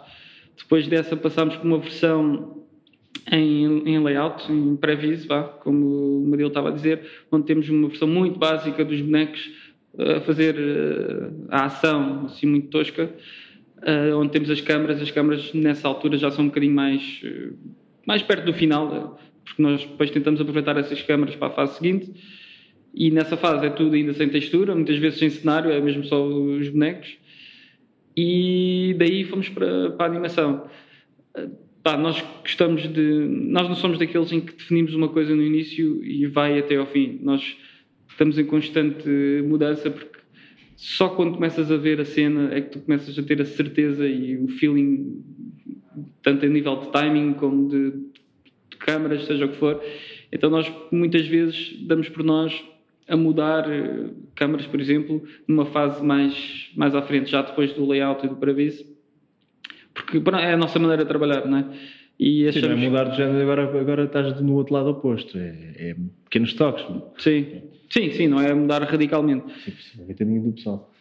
Uh, mas pronto, então, são essas as fases até chegar depois à animação Mas, mais final. aquilo que eu estou a perceber é, vocês têm não sei quantos filmes, Uhum. porque cada, cada versão acaba por ser um filme que depois é, é quase estar a passar várias vezes sobre o mesmo sítio, né? Sim. Camada, camada, mais outra camada, limpa, camada. Sim, até porque, por exemplo, fazes, imagina, fazes nessa versão de, de storyboard eh, sequencial 3 segundos por uma cena, depois vais animar e aquilo dura 7 segundos, por exemplo, porque às vezes é difícil ter, ter a noção. Pronto, o filme fica logo completamente diferente em termos de timings. A nossa primeira versão, por exemplo, tinha 12 minutos e agora estamos na versão final, tem 8. As coisas são mutáveis, não é? Mudam bastante. E normalmente, vocês, da vossa experiência, é eh, corta-se ou acrescenta-se? Bom, neste caso Foi- foi mesmo ter que cortar. cortar. grande. Mas, mas o ter que cortar, qual é a condicionante? Há algumas, eh, desde de tempo de produção, não podemos estar muito mais tempo a animar, eh, porque cada segundo são horas de trabalho, não é? Eh, seja por, pela história. eh, eh, Isso para as pessoas às vezes terem uma noção. Vocês, vocês têm essa noção ou não? de, Tipo, quanto é que. Quanto tempo é. Não é quanto, é. Sim, quanto tempo é que demora um segundo final a ser feito? Depende muito. Depende Pois. muito. Há, há- há- há, tipo. Nós, nós, no fim, quando chegarmos ao fim, vamos conseguir fazer essa conta. Nós já estamos praticamente há dois anos. Consegues ter uma média no máximo. Vamos Há, quem- conseguir há quem fazer. diga aquilo, não é? Tipo, que um minuto de animação demora. Pá, eu não sei porque eu não ligo isso, porque sinceramente acho que é tudo bullshit, mas não acho, não, não acho que seja real. Não, Não, de maneira, no fim. No assim. fim, faz as contas e divides e consegues esse valor. Pois eu acho que não, não faz Mas- sentido porque há, há cenas e cenas. É. Vamos imaginar num outro cenário. Há, um- tens um cenário que, que envolve uma catedral gótica eh, que é filmada de baixo para cima e que demora dois segundos. A criação de todo aquele cenário, o investimento todo aquele segundo foi caríssimo. É. Se nós estivermos num, num fundo que é muito simples, em que aparece, estamos a filmar eh, sei lá, um livro que se abre, por exemplo, e passa umas páginas, se calhar a produção segundo é muito barata. Não, a complexidade do, do shot vai, pode ser muito, muito, muito diferente. Eu não percebo, muito sinceramente, na nossa área, de, até da publicidade e até da visualização da arquitetura, eu nunca percebi como é que há pessoas que podem dar orçamento ao segundo, ao minuto ou à hora. Isso acontecia, mas eu nunca percebi como. Se, é tão, se uma coisa pode ser tão diferente da outra. Não, Vais contando, ligas o taxímetro e contas. E no final, em vez de demorares uma hora, demoraste 100. Pronto. E, e venha Isso lá. faz sentido. Isso faz sentido. não, mas isso faz sentido. O pessoas problema é que depois não tens isto, não é? Não, que eu- tens, tens uma hora específica. Ok, tens 100 Não, horas a questão é o, cliente querer pagar um minuto de filme ao mesmo Exatamente. Eu quero Eu um sei, minuto de filme de arquitetura. Quanto é que disto custa? Yeah, exato. Para mim não faz Sim, sentido. sim. Mas havia empresas que faziam orçamentos Sim, claro que forma. Não sei como. Yeah. Sim, pode ser um quarteirão inteiro, pode ser apenas esta sala. Vai dar, Sim, vai dar, uma, sim. vai dar, calma lá. Mas olha, uma coisa que foi muito importante na, na produção aqui da curta foi, foi isto: é que eh, nós não precisámos, eh, em algumas das fases, imagine isto, sei lá, como, como filmes de, de jogos temporais, tipo Inception ou assim, qualquer coisa, tu fazes à frente e a apanhas coisas do princípio. Tu tens isto ne- nestas produções, que é, tu, tu não precisas de acabar, por exemplo, a fase de modelação para, para começares a animar. Tu, tu, da forma como nós tínhamos o sistema preparado, tu ias literalmente melhorando a base e, e depois começas a animar a determinada altura. Só depois, mais tarde, começas a fazer, a fazer texturas e depois ainda, ainda mexes, se calhar, no modelo. E a determinada altura, tu precisas de voltar a este shot na animação, portanto, ao segundo passo. E aquele shot já vai estar com algumas das coisas que tu puseste eh, mais tarde, estás a ver? Sem tu teres tido o trabalho de adicionar. Portanto, não- felizmente, e cá está, isto é tudo muito giro, mas depois tem montes de problemas técnicos, mas deu para fazermos isso. Senão, de outra maneira, nós provavelmente ainda estávamos a preparar coisas para começarmos a animar. E, e não, nós estamos agora a trabalhar já com, sobre a animação, mas de uma forma não destrutiva, vá. Sim, e agora quero perceber eh, se, por exemplo, vocês fizeram pequenas amostras do filme, teasers, se o feedback que tiveram, por exemplo, nas redes sociais, se isso de alguma forma eh, ajudou, condicionou o filme, não sei, perceber, as pessoas estão todas a ter esta reação, era isto que nós queríamos, vamos mudar isto aqui, ou se por simplesmente não, não davam ouvidos a isso? Uh, eu acho que quando nós começámos a mostrar as coisas já não havia volta a dar. Exato, é, é o que é. Já não-. Nós já fechámos a animação há. Por exemplo, nós mostramos, nós, aquilo que mostramos principalmente, e, e voltando atrás quando, quando, a- quando falhámos com os primeiros tempo, prazos, hum, nós propusemos, achámos por bem, Um, isto foi na altura de Natal, não é? Um presente, que era, fizemos um, um pequeno, uns postais de Natal que funcionavam individualmente para cada um do, do, dos, dos, parceiros que tínhamos uh, e como um todo, tanto vistos todos juntos, como um todo, como uma espécie de mini teaser uh, da curta. Uh, aquilo também nos serviu como teste, uma série de testes técnicos e, e entretanto perdi-me agora aqui no, no que é que Sim, mas acabou isto. Ah, mas, mas, mas aquilo que mostramos, aquilo, esse, esse, digamos, aquilo que foi, foi mostrado, a primeira coisa que foi mostrada para, para as redes sociais, para o público, não é curta, a ver? Foi alguma coisa completamente diferente. Portanto, a, sensação, a aceitação que teve foi, foi boa, as pessoas gostaram do que estavam a ver, um, e, e, portanto, isto deu-nos o alento de dizer: epá, estamos no bom caminho, vamos continuar. Aqui o Zé, eu lembro-me eu lembro de não gostou nada, Zé, né? ele já te vai dizer: claro que não, e, e se disse que sim, estava a mentir. Mas, coitado. Não, o Zé por acaso disse uma coisa muito boa. Quando nós eu sei que eu, sei que sim, eu, sei, eu, queria que fosse ele a dizer. Não, mas o que, o que acontece foi que eu acho que mais do que esses primeiros uh, esses, primeiro, esses postais de Natal que fizeram, foi a primeira vez que apareceu o look final do filme. Acho que, mais do que para os outros, acho que motivou a própria equipa. Sim. Ou pelo menos a mim motivou. Porque assim, isto é tudo muito bonito, mas eu, claro que ao longo do projeto eu fui tendo as minhas dúvidas: será que eles vão, lá, vão conseguir lá chegar? Será que vão conseguir ter aquele nível de qualidade? Eu ia, eu, eu vendo. E foi a primeira vez em que há uns shots que saem que eu olho para isto e digo: pá, isto está. Está bom. Está, está lindo. Eu gosto mesmo disto. Tanto, há, há um shot específico desse postal em que eu virei e disse: epá, se, se isto ficar tudo com este nível, é bestial. E, mas foi, acho que foi o ponto em que eu fiquei a dizer: ah, isto vai ser bom. Isto vai ser bom. Por isso acho mais importante do que o feedback externo, uhum. acho que foi a primeira vez em que se conseguiu chegar a um ponto em que dá confiança a quem está a fazer, dizer, ah, não, não, não, somos capazes de lá chegar e isto vai, vai mesmo ficar bom. É, acho mais importante sim, sim, sentido. Sim, sim, sim, sim, sim. E, e há uma, uma, coisa em relação à tua pergunta eh, sobre redes sociais e se influenciou de alguma forma a produção. Não nos influenciou porque já tínhamos a animação fechada Exato. quando começámos a mostrar. Mas há um pormenor que nós começámos a sentir, até porque agora, quando mostrámos ah, há, há, pouco tempo, uh, os primeiros dois minutos nós tivemos na FMX, na Alemanha, e mostrámos os primeiros dois minutos uh, lá na conferência e começámos a reparar que as pessoas gostam bastante de um personagem que está no filme, que não é o personagem principal, e que toda a gente vai fazer perguntas sobre o personagem e, e comments também, até porque nós já. Essa, essa personagem já está cá fora, que é uma, uma mosca, e porque ela também tem um sistema diferente do normal para, para voar. E reparámos que ela é bastante bem recebida, popular. popular e deu-nos que pensar, será que ela devia ter mais protagonismo no filme? Ou então podem fazer o filme A Mosca. Exato, é sequela, se calhar. Não, nunca foi feito. Se calhar no segundo Entra filme, um cientista ela... numa câmara. Oh, e, e aquilo, também talvez era um Senhor das Moscas também. Isso, olha, isso é que era, não, era fixe. Mas agora, desculpa, só por causa da, da, questão, da questão da mosca, e voltando um bocado atrás. Há bocado estavas a falar da questão de como é que se tinha passado um filme que estava 12 minutos, passou para 8 minutos, Sim. e o que é que se corta, o que é que se acrescenta. Eu acho que há, há, eu, pelo menos, percebi que havia duas coisas diferentes. Uma delas é o servir a história e outra são os, os shots que tu gostas. Okay. E demos por nós a olhar para o shot e via shots que gostava imenso, sobretudo da mosca, e, em que foram sacrificados em proveito da história. Custou tanto. E, e, e, isso é a parte que custa muito. É, chega, corta, cortas por ali porque a história fica melhor sem aquele bocado apesar de ser o teu bocado, que é um dos bocados favoritos. Isto foi uma lição importante que nós aprendemos com, com este processo. É, é, é, corta, a história passa de menos para mais, mas, mas tiras um bocado que mais gostaste. É, é, é estranho, mas é, mas, também, mas isto também acontece.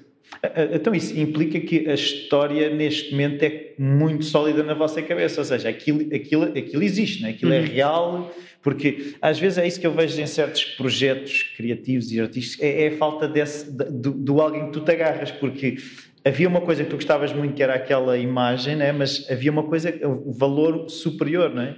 E, e de que forma é que isso, quando é que isso ficou claro para servir de bastião de farol para vocês à medida que o filme vai avançando e têm que tomar essas decisões que não Sim, são fáceis. Sim, é? era, por isso que estava a dizer que eram tão, são tão importantes aqueles momentos quando mostramos ao, ao Zé determinadas coisas, como por exemplo o edit, e ele conseguia estar a ter uma visão exterior, porque nós, nós dois estamos tão dentro do filme e, e cada coisa que fazemos sentimos tão nossa que é Sim, difícil abdicar dela. E o Zé conseguia ter essa, essa visão exterior e foi um dos responsáveis por esse corte de 4 minutos no filme, mas que olhando, Assassino. agora olhando para trás faz, faz todo Não, o é só sentido. parece que não, é assim, é diferente. Tu estás dentro da produção e haver um.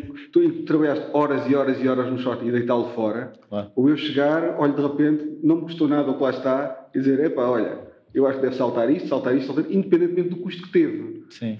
Daí, acho que essa é a vantagem da visão externa, é um bocado mais fria e, pronto, e mais despegada do. Sim, mas ganhas inimigos, não é? Não. Neste, neste caso, não, mas. Não, agora, Sabes o trabalho que isto nos deu?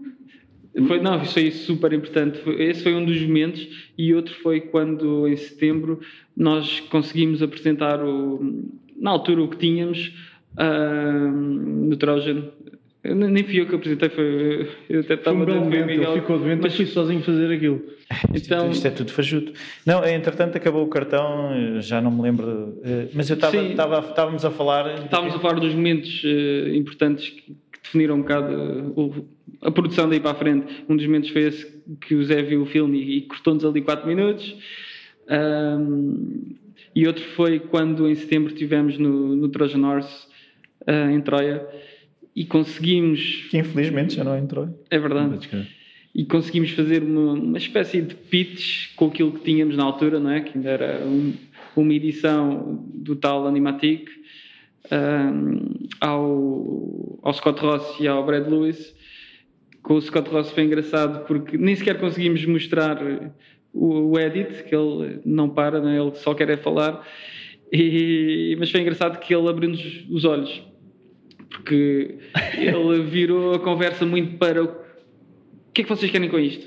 Qual é, qual é a razão para estarem a fazer este filme? E nós que estávamos ali tão excitados vá, a querer mostrar o edit e a querer mostrar algo que achávamos que estava bom. E ele entra logo a matar com uma pergunta dessas e nós não estávamos nada à espera. E ficámos assim um bocado. ah, e- Pensaram, devíamos ter resposta para isto, não é? O que foi curioso Exatamente. foi o que tínhamos. Só que não conseguimos dar. Ah, não, foi tão. Ficámos Ah, tão.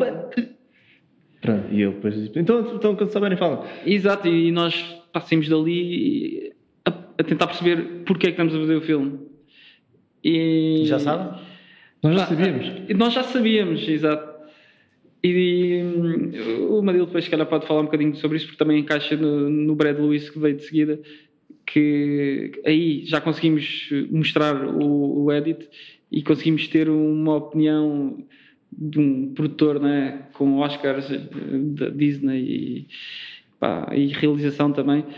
E ele deu-nos uma opinião super técnica e, e, e de narrativa, não é? Que era, que era aquilo que nós estávamos a foi, foi precisar. engraçado porque foi, foi provavelmente a única altura, eh, enfim, não foi a rede social, lá está, mas foi, foi, foi do Brad Lewis que, que deu. eh, ah, um- basicamente, ele teve uma dúvida depois de me ouvir e mostrar aquilo que, que estava ali a mostrar, não é? Aquele animático muito rough da, da curta toda e basicamente descrever-lhe só o que é que era, um contextualizar.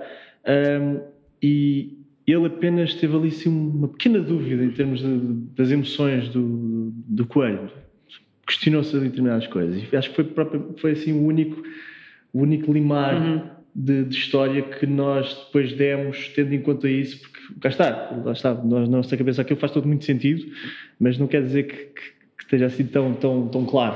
para o que as pessoas- Sim, se calhar há partes das histórias que vocês sabem, mas que não estavam bem contadas, não é? Uhum. Ah este- uma das coisas que, o- que o lobo faz, passar as emoções que tem, eh, sendo lobotomizado. Lobo é o nome do coelho. É, É, o lobo é, o- é, é o- como é que era? é que não é um lobo, é que, não é?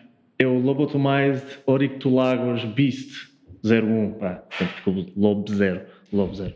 Ahm, mas pronto, basicamente ele, ele apenas transmite as suas emoções muitas vezes com, através do- da intensidade dos seus olhos. Que quando ele fica em modo passado, saem da frente, ficam vermelhos. E quando está num modo um bocadinho mais racional, ficam mais pretos. Portanto, isto, isto é como nós conseguimos transmitir se ele está, digamos, a pensar minimamente ou não. Portanto, mas, portanto, isto foi aquilo que o Brad, que o Brad Lewis viu. Portanto, o, o- a recepção dele foi, foi extremamente positiva. Estás-me a imaginar a mim sentado com um monstro daqueles. Ele é literalmente, não, não, ele, ele é do meu tamanho. Mas, mas epá, é um monstro. Estás a falar com ele, eu senti mesmo uma formiguinha que, que está ali preparada para ser espezinhada. Epá, e só o facto de ele ver tudo e depois das as perguntas que ele fez, imediatamente me deram o- feedback positivo que eu estava, eh, enfim, à espera de poder ter, que foi ele pensou naquilo. Não foi só olhar tipo, e dizer epá, está Ok, giro, pá, boa, continua, boa, continua. tens Exatamente. talento. Não, não, as perguntas foi mesmo, olha, mas porquê é que ele faz assim? Eu, ah, ah, estás com atenção. Ótimo. Portanto, foi maravilhoso a recepção dele. O do Scott, como ele estava a dizer, nós ficámos ali mesmo tipo. É, é, mas. Pronto. E saímos ali tipo, mas caralho, mas nós. O que é que nos deu? Isto foi muito esperado, porque nós, quando começámos a fazer a curta, nós já tínhamos, digamos. Enfim, não está exatamente, queremos isto assim, mas. eh, temos aqui uma série de objetivos que podem ser cumpridos com, com a curta. Pá, era muito fácil. Imagina isto, isto que, que, dependendo do sucesso, porque tudo tem a ver com o sucesso da curta, não é? Que se tiver um- um- uma boa aceitação, boa, boa visibilidade, pá, quem sabe, podemos fazer uma longa. E se calhar o dinheiro não sai nos bolsos, somos pagos para fazer isso. Bem, pá, uma Disney, uma Netflix, o who cares? Mas pode ser tra- transformado num feature film, pode ser eventualmente ser uma coisa completamente à parte, não é um feature film, mas sim uma, uma série de eventos, pequenos episódios. Portanto, o universo do Zé, como eu estava a dizer, no início é tão vasto, é tão rico, as coisas são tão engraçadas com, da abertura do universo, é, é, é tão fácil de poderes imaginar qualquer coisa que seja, não precisa estar confinado a quatro paredes ou, ou um, um set específico, que, por, porque não também tornar uma série de, de episódios. Portanto, havia muito por onde monetizar isto mais tarde, se tiver sucesso. Pá, e nós ficámos ali tipo, quer, quer, quer, olha, a música da fado, não, queremos ser artistas. Não, não Mas, conseguimos. mas voltando ao Brad Lewis, ele disse Sim. uma coisa para mim, eu acho que eu fiquei super contente com isso, que era um dos objetivos que nós tínhamos, eh, que é ele achou que, a curta tinha tanto conteúdo ou mais eh, emocional como muitas longas que andam por aí.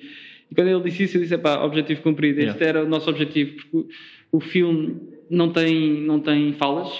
Eh, Esse foi logo um, um desafio, um desafio que nós impusemos logo de início, que era conseguir contar uma história sem falas, mas ao mesmo tempo transmitir todas as emoções que queremos que sejam perceptíveis tanto para um miúdo como para um adulto e interessante de ver.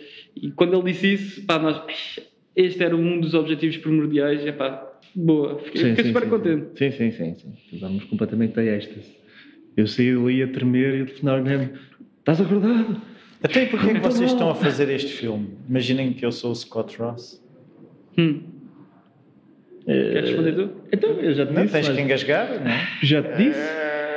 Bom, Então, há vários motivos. Eu- Nós temos vindo Está bem, a dizer mas é isto assim, mas o Scott várias... Ross não estava à espera que vocês tivessem duas horas a falar com ele.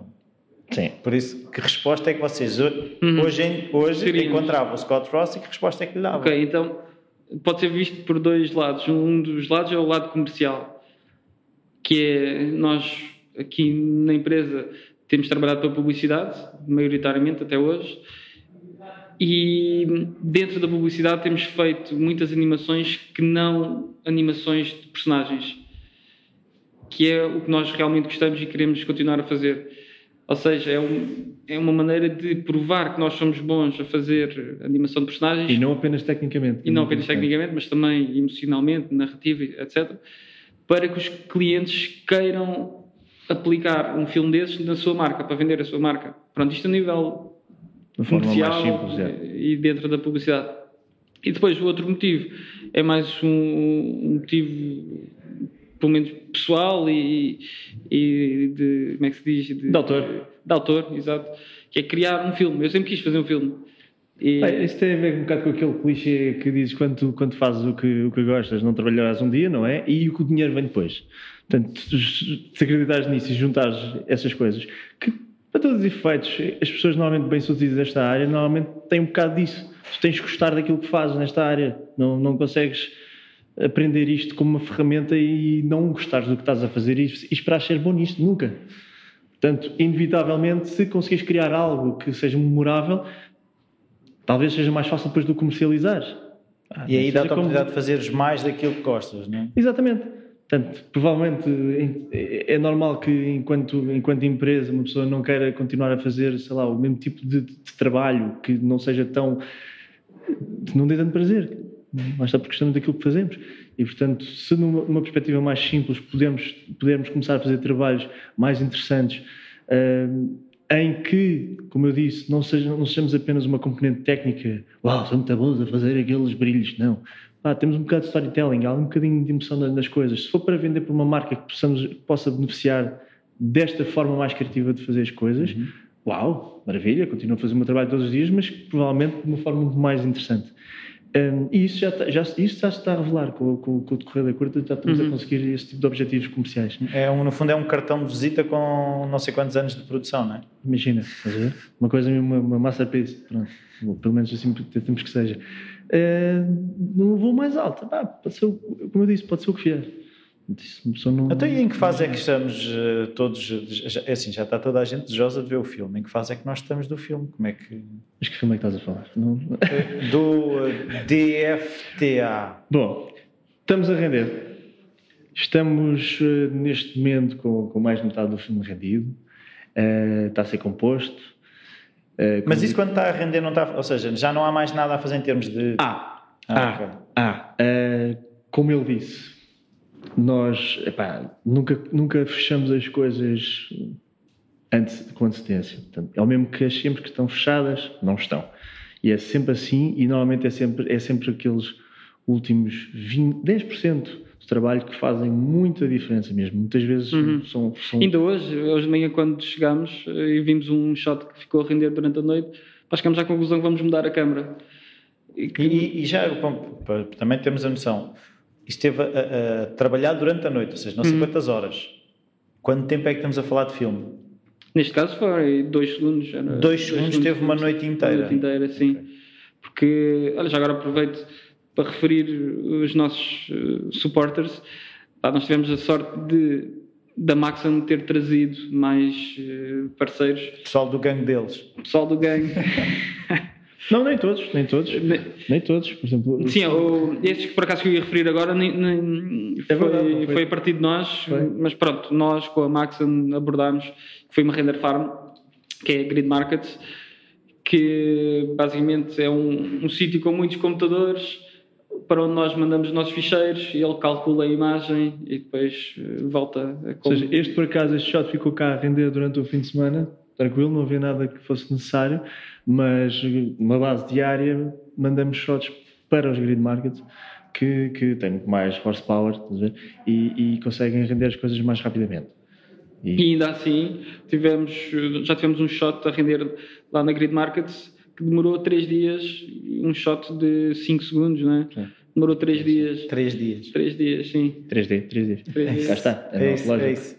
5 segundos. Pois, por exemplo, olha, o, o também o próprio renderizador que estamos a usar foi, foi também mais barro que mandámos à parede e conseguimos, que é com o Redshift, porque inicialmente nós estávamos a testar com outros renderizadores que eram, que eram, portanto, eram renders de, de CPU, portanto, é o processador que faz todo o trabalho, o trabalho difícil de render, de render um, e que às tantas experimentámos uma versão alfa ou beta deste Redshift que é, que é, é em, em GPU, portanto, é a placa gráfica que faz o trabalho todo.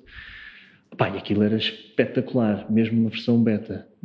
E super rápido, muito bom em termos de features. Então, conseguimos que eles também viessem connosco. Enfim, talvez provavelmente as mesmas premissas foram válidas para eles. Win-win para os dois. Vocês estão a começar, bora, bora também ajudar a, a puxar isso. Um, e portanto, novas coisas para aprender para, para testar. E temos também ajudado nesse beta testing, não é? Nós sim, fizemos. Sim, beta testing, fartamos de fazer coisas. Aliás, aliás como, com o decorrer da, da, da, curta, se nós formos revisitar os primeiros shots, provavelmente vamos ter que alterar materiais apenas porque a nova versão já tem algoritmos diferentes ou tem formas de fazer os networks diferentes, por aí fora. Ver o, o quão isto é, é evolutivo. Uhum. Pronto. E portanto, em termos de render, tem essa malta toda a ajudar. Um, mas portanto estamos nesta fase. Estamos a render, não, é, não está tudo fechado. Mas vocês eh, chegam de manhã, short. mandam o fecheiro e não fazem nada? Não, fazemos. Oh, oh maravilha. É bom, não é? Preparar esse ficheiro. Nós literalmente andamos a abrir os ficheiros que foram acabados de animar, ok? Mas não quer dizer que estejam acabados. Muitos deles ainda, ainda são precisos toques de, de materiais, que não existam ou que têm de ser eh, reajustados, pá, porque nós não gostamos do que está ou não está suficientemente bom. Ah, todos, cada shot novo que eu abro é iluminado, porque apesar de, apesar em termos de iluminação, tu imaginas, ah, passa-se aqui dentro desta sala, ok, tudo bem. Podemos ter uma iluminação que seja Geral. geral e que dê 60% de continuidade entre os shots. Pá, mas depois lá está.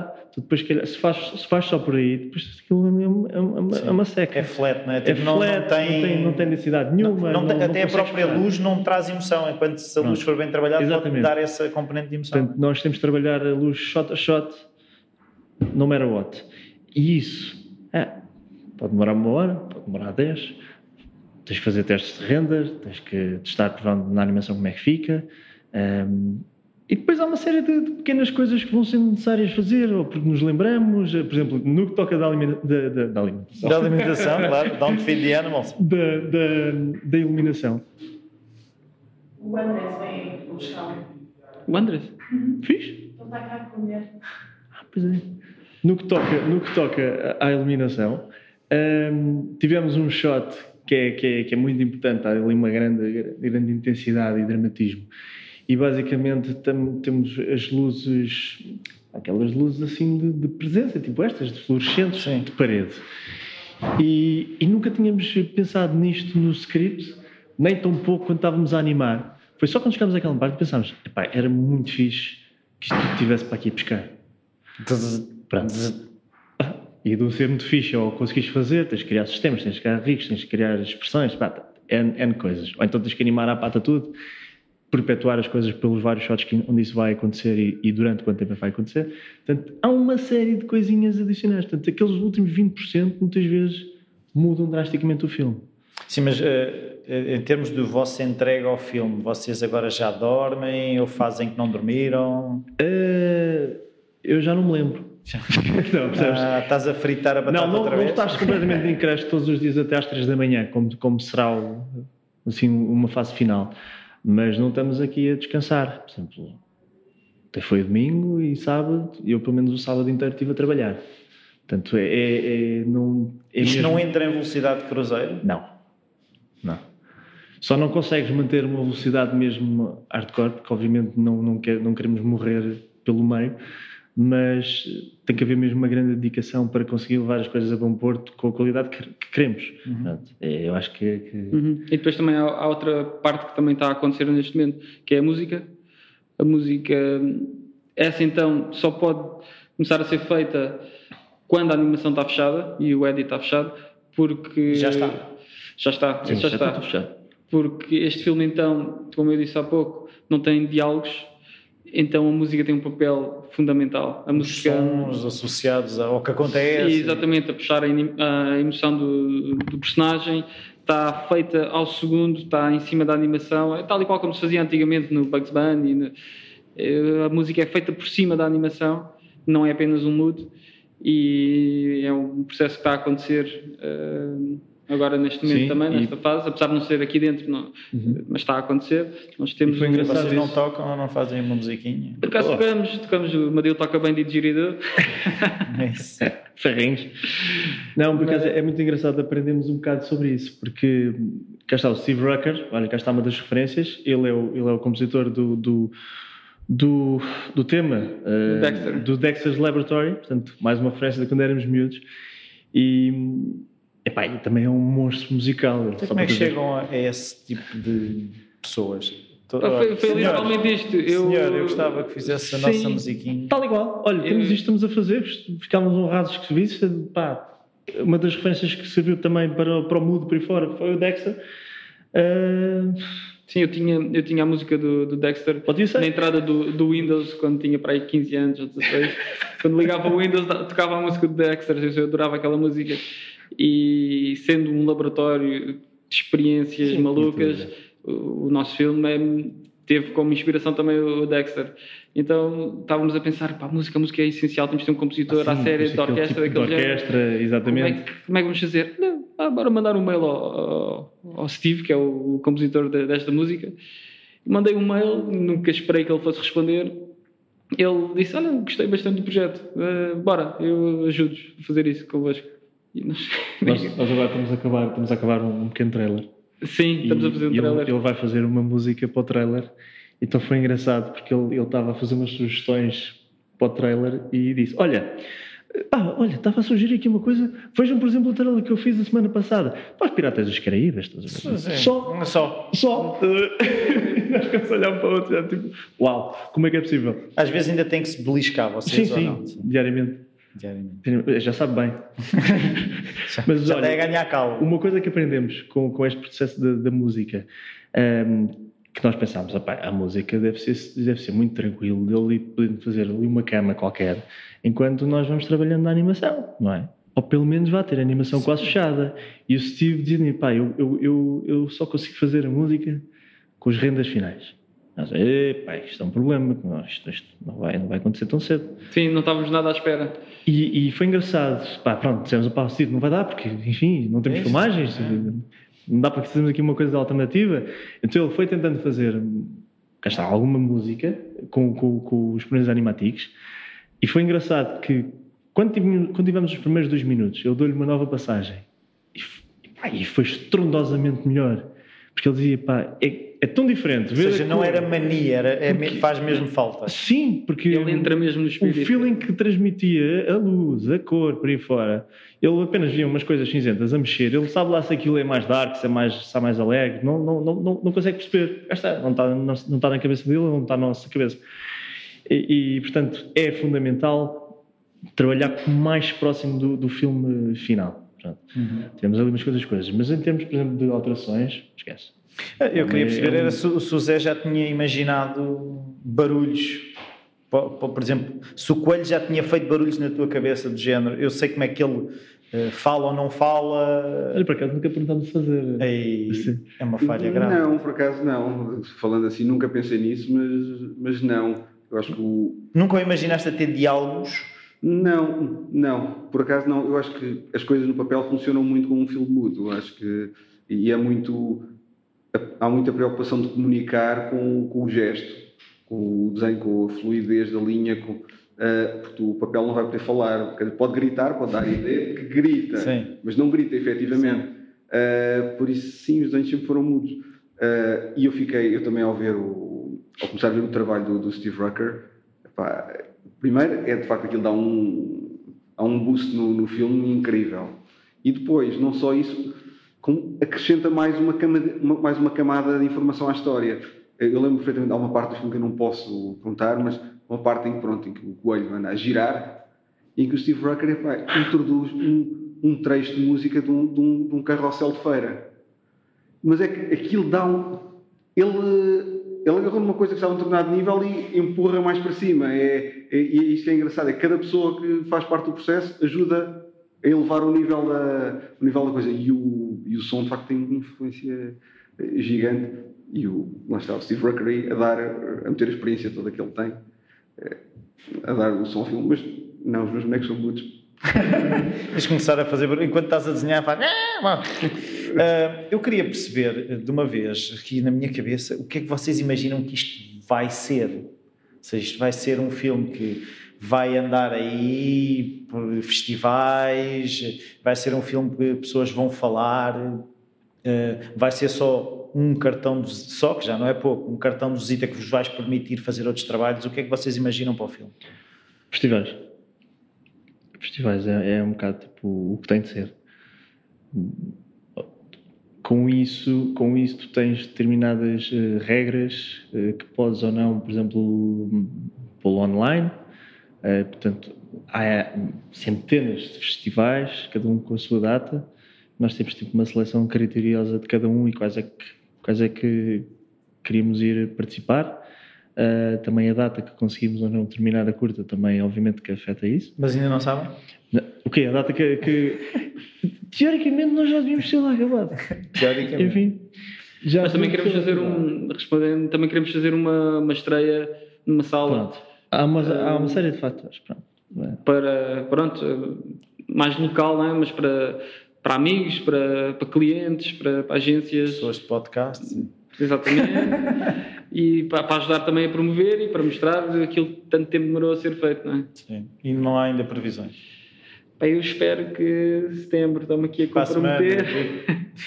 Estou-me aqui a comprometer com setembro. É, Mas acho que era não, é assim, já se percebeu que vocês, quando se comprometem com pessoas, isso obriga-vos, né? Quando entrou o Maxon, vocês tiveram que. Por, pá, é isso. Vamos te a comprometer contigo. Por isso vai estar. Gostaria. É óbvio, como, como pelo meio uma pessoa tive que parar mesmo N vezes para, para, para conseguir eh, meter óleo não é, nas engrenagens. Quando digo óleo, eh, isso é inevitável. Sim. Eh, Pois é, esse, esse é uma coisa que tocámos um bocadinho, mas é um bocado perceber também que vocês, se calhar, por vocês, não faziam outra coisa, mas para alimentar o filme que lá está, que tem custos, vocês têm que continuar a fazer todo o resto. Por exemplo, o vosso dia a dia consegue ser, vocês conseguem alocar horas. Agora estou a trabalhar no Don't Feed These Animals, agora estou a trabalhar noutros trabalhos que entraram. Uh, quando então estão para entrar trabalhos, vocês começam a perceber: eu agora preciso aqui de X horas para o Don't Feed These Animals. Foi, basicamente, são dias. Nós alocamos dias. Tentamos, quando estamos num projeto, estamos num projeto, no dia a seguir estamos no outro e não misturamos dentro. Tentamos fazer assim. Uh, agora, por exemplo, neste momento, eu estou a trabalhar noutro filme uh, e está o Madele na, na curta, mas Se isto parece, parece que somos os únicos a fazer a curta, mas não. Não, claro. Eu- eu neste momento é assim porque todo o resto da equipa já acabou todas as partes deles, não é? E as pessoas que poderiam estar a ajudar em algumas pequenas coisas eh, são muito mais eficientes agora a fazer outros projetos, isso é verdade. sim, nós tivemos cerca, de- até hoje, cerca de 30 pessoas que já passaram pelo, pela Já curta. tivemos bastantes momentos em que foi toda a gente só curta, só curta. Até quantas pessoas é que costumam ser? É porque as pessoas podem estar a ouvir e a pensar: ah, 30, se calhar são 70 e tiveram 30 no filme, não é? Não, é mais ao contrário, somos menos e tivemos Sim. eventualmente mais, mais pessoas daqui e dali do mundo inteiro, não é? Da, da Cova de Vapor até, até ali. e portanto a participar em determinados momentos. Acho, acho que o maior nós temos um core- junto foi a equipa interna. Porque O, core, o core é aqui dentro, Eh, ou seja, a equipa principal da curta está aqui dentro. E depois tivemos de, de ir buscar certos artistas para determinadas áreas, como por exemplo, há pouco falei dos concepts, fomos buscar o Wanchana, eh, um tailandês, fomos buscar o Flip, eh, fomos buscar eh, mais um modelador que é o Vitor Hugo, que está no, no Brasil, a fazer os bonecos, para, para passar para 3D as versões de- do, do Zé. E, mas pronto, a equipa core, onde tudo se centra e foca, está, está aqui dentro. Somos eh, sete. Sim, e no- na maior parte assim, no trabalho mais, mais eh, moroso na animação éramos, éramos portanto, todo, todo esse grupo junto, até porque pá, temos, de estar, temos de estar próximos uns dos outros para, para, em termos de feedback, é mesmo importante, temos eh, sempre uma, uma comunicação contínua e rápida, não pode ser esperar, ah, agora o fuso horário, só amanhã ou daqui a três dias é que vou ver o que é que fizeste, não, tem de ser mesmo ali rápido. Eh, Eu agora quero perceber com o Zé, se tu, quando desenhaste um coelho, imaginaste que ia dar nisto. Hum, Não, a resposta eh, honesta é não. A verdade é que quando, quando desenhei o coelho, ele era para está, praticar uma série de situações de desenho, mas é verdade que quando o desenhei também pensei o que é que é um personagem que podia dar um, um IP engraçado. Eh, Uma coisa que. Um personagem que pudesse ter um desenvolvimento mais tarde. Vou construir isto sem pressão nenhuma. É o, o misto. Claro que não imaginei que chegasse ao ponto de da Nebula querer agarrar nele e fazer um, e fazer um filme com ele. Ah, isso não, mas não me estou a queixar. Até, e já desenhaste o, o personagem principal do próximo filme que eles vão ter que fazer? Se calhar. Não sei, se, se nós voltarmos atrás, e, é, é, há uma outra história que nós tínhamos eh, escrito em, em conjunto, que também participei nesse caso, em que, em que cheguei a fazer desenho de personagem, do personagem principal para essa, essa história. Se vai acontecer ou não, só o futuro dirá, não sei. Vamos ver. E vocês já se imaginam a meterem-se noutra? Ah, sim. O, tanto sim. noutra diferente, como por exemplo essa que, que o Zé está a falar, eu gostava muito mesmo de fazer, como até se esta correr bem, fazer uma sequela ou uma prequela. Eu gostava por acaso que o, já falámos sobre isso, que o Lobo tivesse ganhasse voz e começasse a falar e, o resto dos personagens também. Pronto, por isso sim, a resposta é sim, eu gostava. Eu gostava. Também. Mas é, mas é só gostar ou nessas cabeças já estão. é Aquilo, uma coisa que falaste um bocado no início é: eu tenho este problema, como é que eu vou resolvê-lo? Eu vou à procura destes apoios, vou, à vou falar com estas pessoas. A questão é se, se já consegues estar a pensar no próximo ou este ainda, está, ainda precisa muito do pai. Eu acho que vai depender da resposta que tivermos a este. Ou seja, como agora correr a promoção e os festivais e isso tudo, vai ditar as regras do, do próximo. Acho que vai ser por aí. Ok. Não sei, eh, eu queria agora perceber se vocês eh, acham que há alguma coisa que seja importante no filme que nós não tínhamos falado e que vocês queiram agora, porque assim já, vocês já estão fartos de me ouvir, não é? Ah, acho que passamos por tudo. Sim. Mas só uma coisa a dizer. Não, eu não sei, eu estou eu estou curioso por saber qual é que vai ser a reação das pessoas ao filme. Isso, e sim, não, não, não sei, porque acho que também o facto de as pessoas estar- estarem tão dentro do, do processo, acho que não dá para. Acho que às tantas já não, não percebes exatamente o que é que lá está, o que é que não está. Fo- a, parte do facto de, de- de fazer o circuito dos festivais, se calhar a mim só me dá um bocado de comichão, só porque tenho pena de aquilo não poder sair para o público em força e É. para saber logo qual é que é o feedback. Isso vai travar um bocadinho, assim vai ter que se, não se vai ter que se conter essa saída para que possa cumprir os requisitos dos, do- dos festivais. Eh, mas, muito sinceramente, é, há essa, essa expectativa. Vamos ver, espero que gostem. Não sei, não tenho mais nada. Então, se não têm mais nada, tenho a agradecer o tempo que vocês estiveram aqui. Eh, agradecer por terem feito este filme. Eu só vi bocadinhos, não é? E estou desejoso de, de ver todo o filme. E acho que eh, se está dependente do sucesso deste filme para fazer o outro, o meu lado de bruxo diz que vocês vão fazer o outro, que eu acho que vai correr muito bem, porque o filme está muito bom, daquilo que vi. Por isso, muito obrigado aos três. eh, e depois, quando ele for lançado, se calhar depois fazemos uma coisa mais pequena. Muito obrigado. Até que próxima. Obrigado, nós. Um abraço. E cá estamos de novo. Foi uma conversa eh, com muita gente, o que às vezes pode tornar a coisa mais confusa, mas eu acho que foi, foi clara a, a ideia que passou eh, do projeto que eles estão a desenvolver. Eu acredito bastante ne- neste projeto, acho que é muito interessante pelas sinergias que eles têm estado a criar. Ah, eles não se limitaram, eh, vamos arranjar muito dinheiro e vamos fazer a- a curta-metragem que queremos é nós estamos a fazer isto, estamos a usar este software, vamos falar com as pessoas deste software, há de haver outros parceiros que vão entrar e colaboram, e é destas sinergias que se gera valor. Muitas vezes nós estamos sempre à espera ah, das condições perfeitas para fazer alguma coisa, e a condição perfeita pode nunca chegar, e isso às vezes impede-nos de fazer. Isso não os impediu de começar, de fazer, e está a levá-los ah, mais longe estão a aprender, se calhar já há outros trabalhos que estão a vir porque as pessoas veem a capacidade que eles têm de desenvolver eh, os projetos, têm estado também a desenvolver eh, novas, eh, novos procedimentos dentro das empresas, se calhar com quem colaboram, porque eles conseguem encontrar problemas no software ou na maneira como as render farms funcionam, todas essas coisas. E eu vejo que muitas vezes é preciso alguém começar e começar eh, não de uma forma egoísta, começar porque há um desejo que tem de algo que quer ver feito, mas eh, pode levar outros no caminho, podem todos chegar mais longe. Portanto, há aquele, aquele ditado africano que quem quer ir depressa vai sozinho, quem quer ir longe vai acompanhado. Por isso, acho que a questão aqui é muito de irmos acompanhados, se pudermos. Muitas vezes, se calhar, será difícil, mas não será impossível. Por isso, sempre pensarmos de que forma é que podemos ajudar outros no caminho e todos chegarmos mais longe. Este é o episódio desta vez. Os outros episódios que vou fazendo durante a semana continuam a sair.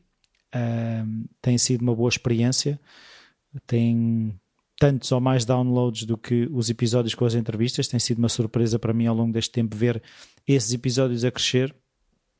E já sabem, sempre quiserem sugerir convidados, qualquer coisa, o e-mail rui.falacreativo.com. Podem também sempre passar pelo iTunes, deixar as avaliações e as críticas. Podem também ouvir no Spotify. Uh, podem no Facebook partilhar os posts. Uh, mais é que podem fazer? Ah, podem passar pelo Patreon e apoiar o Falar Criativo. Uh, por isso, se vocês quiserem ajudar a que vamos todos mais longe, os meios existem. Por isso, até ao próximo episódio.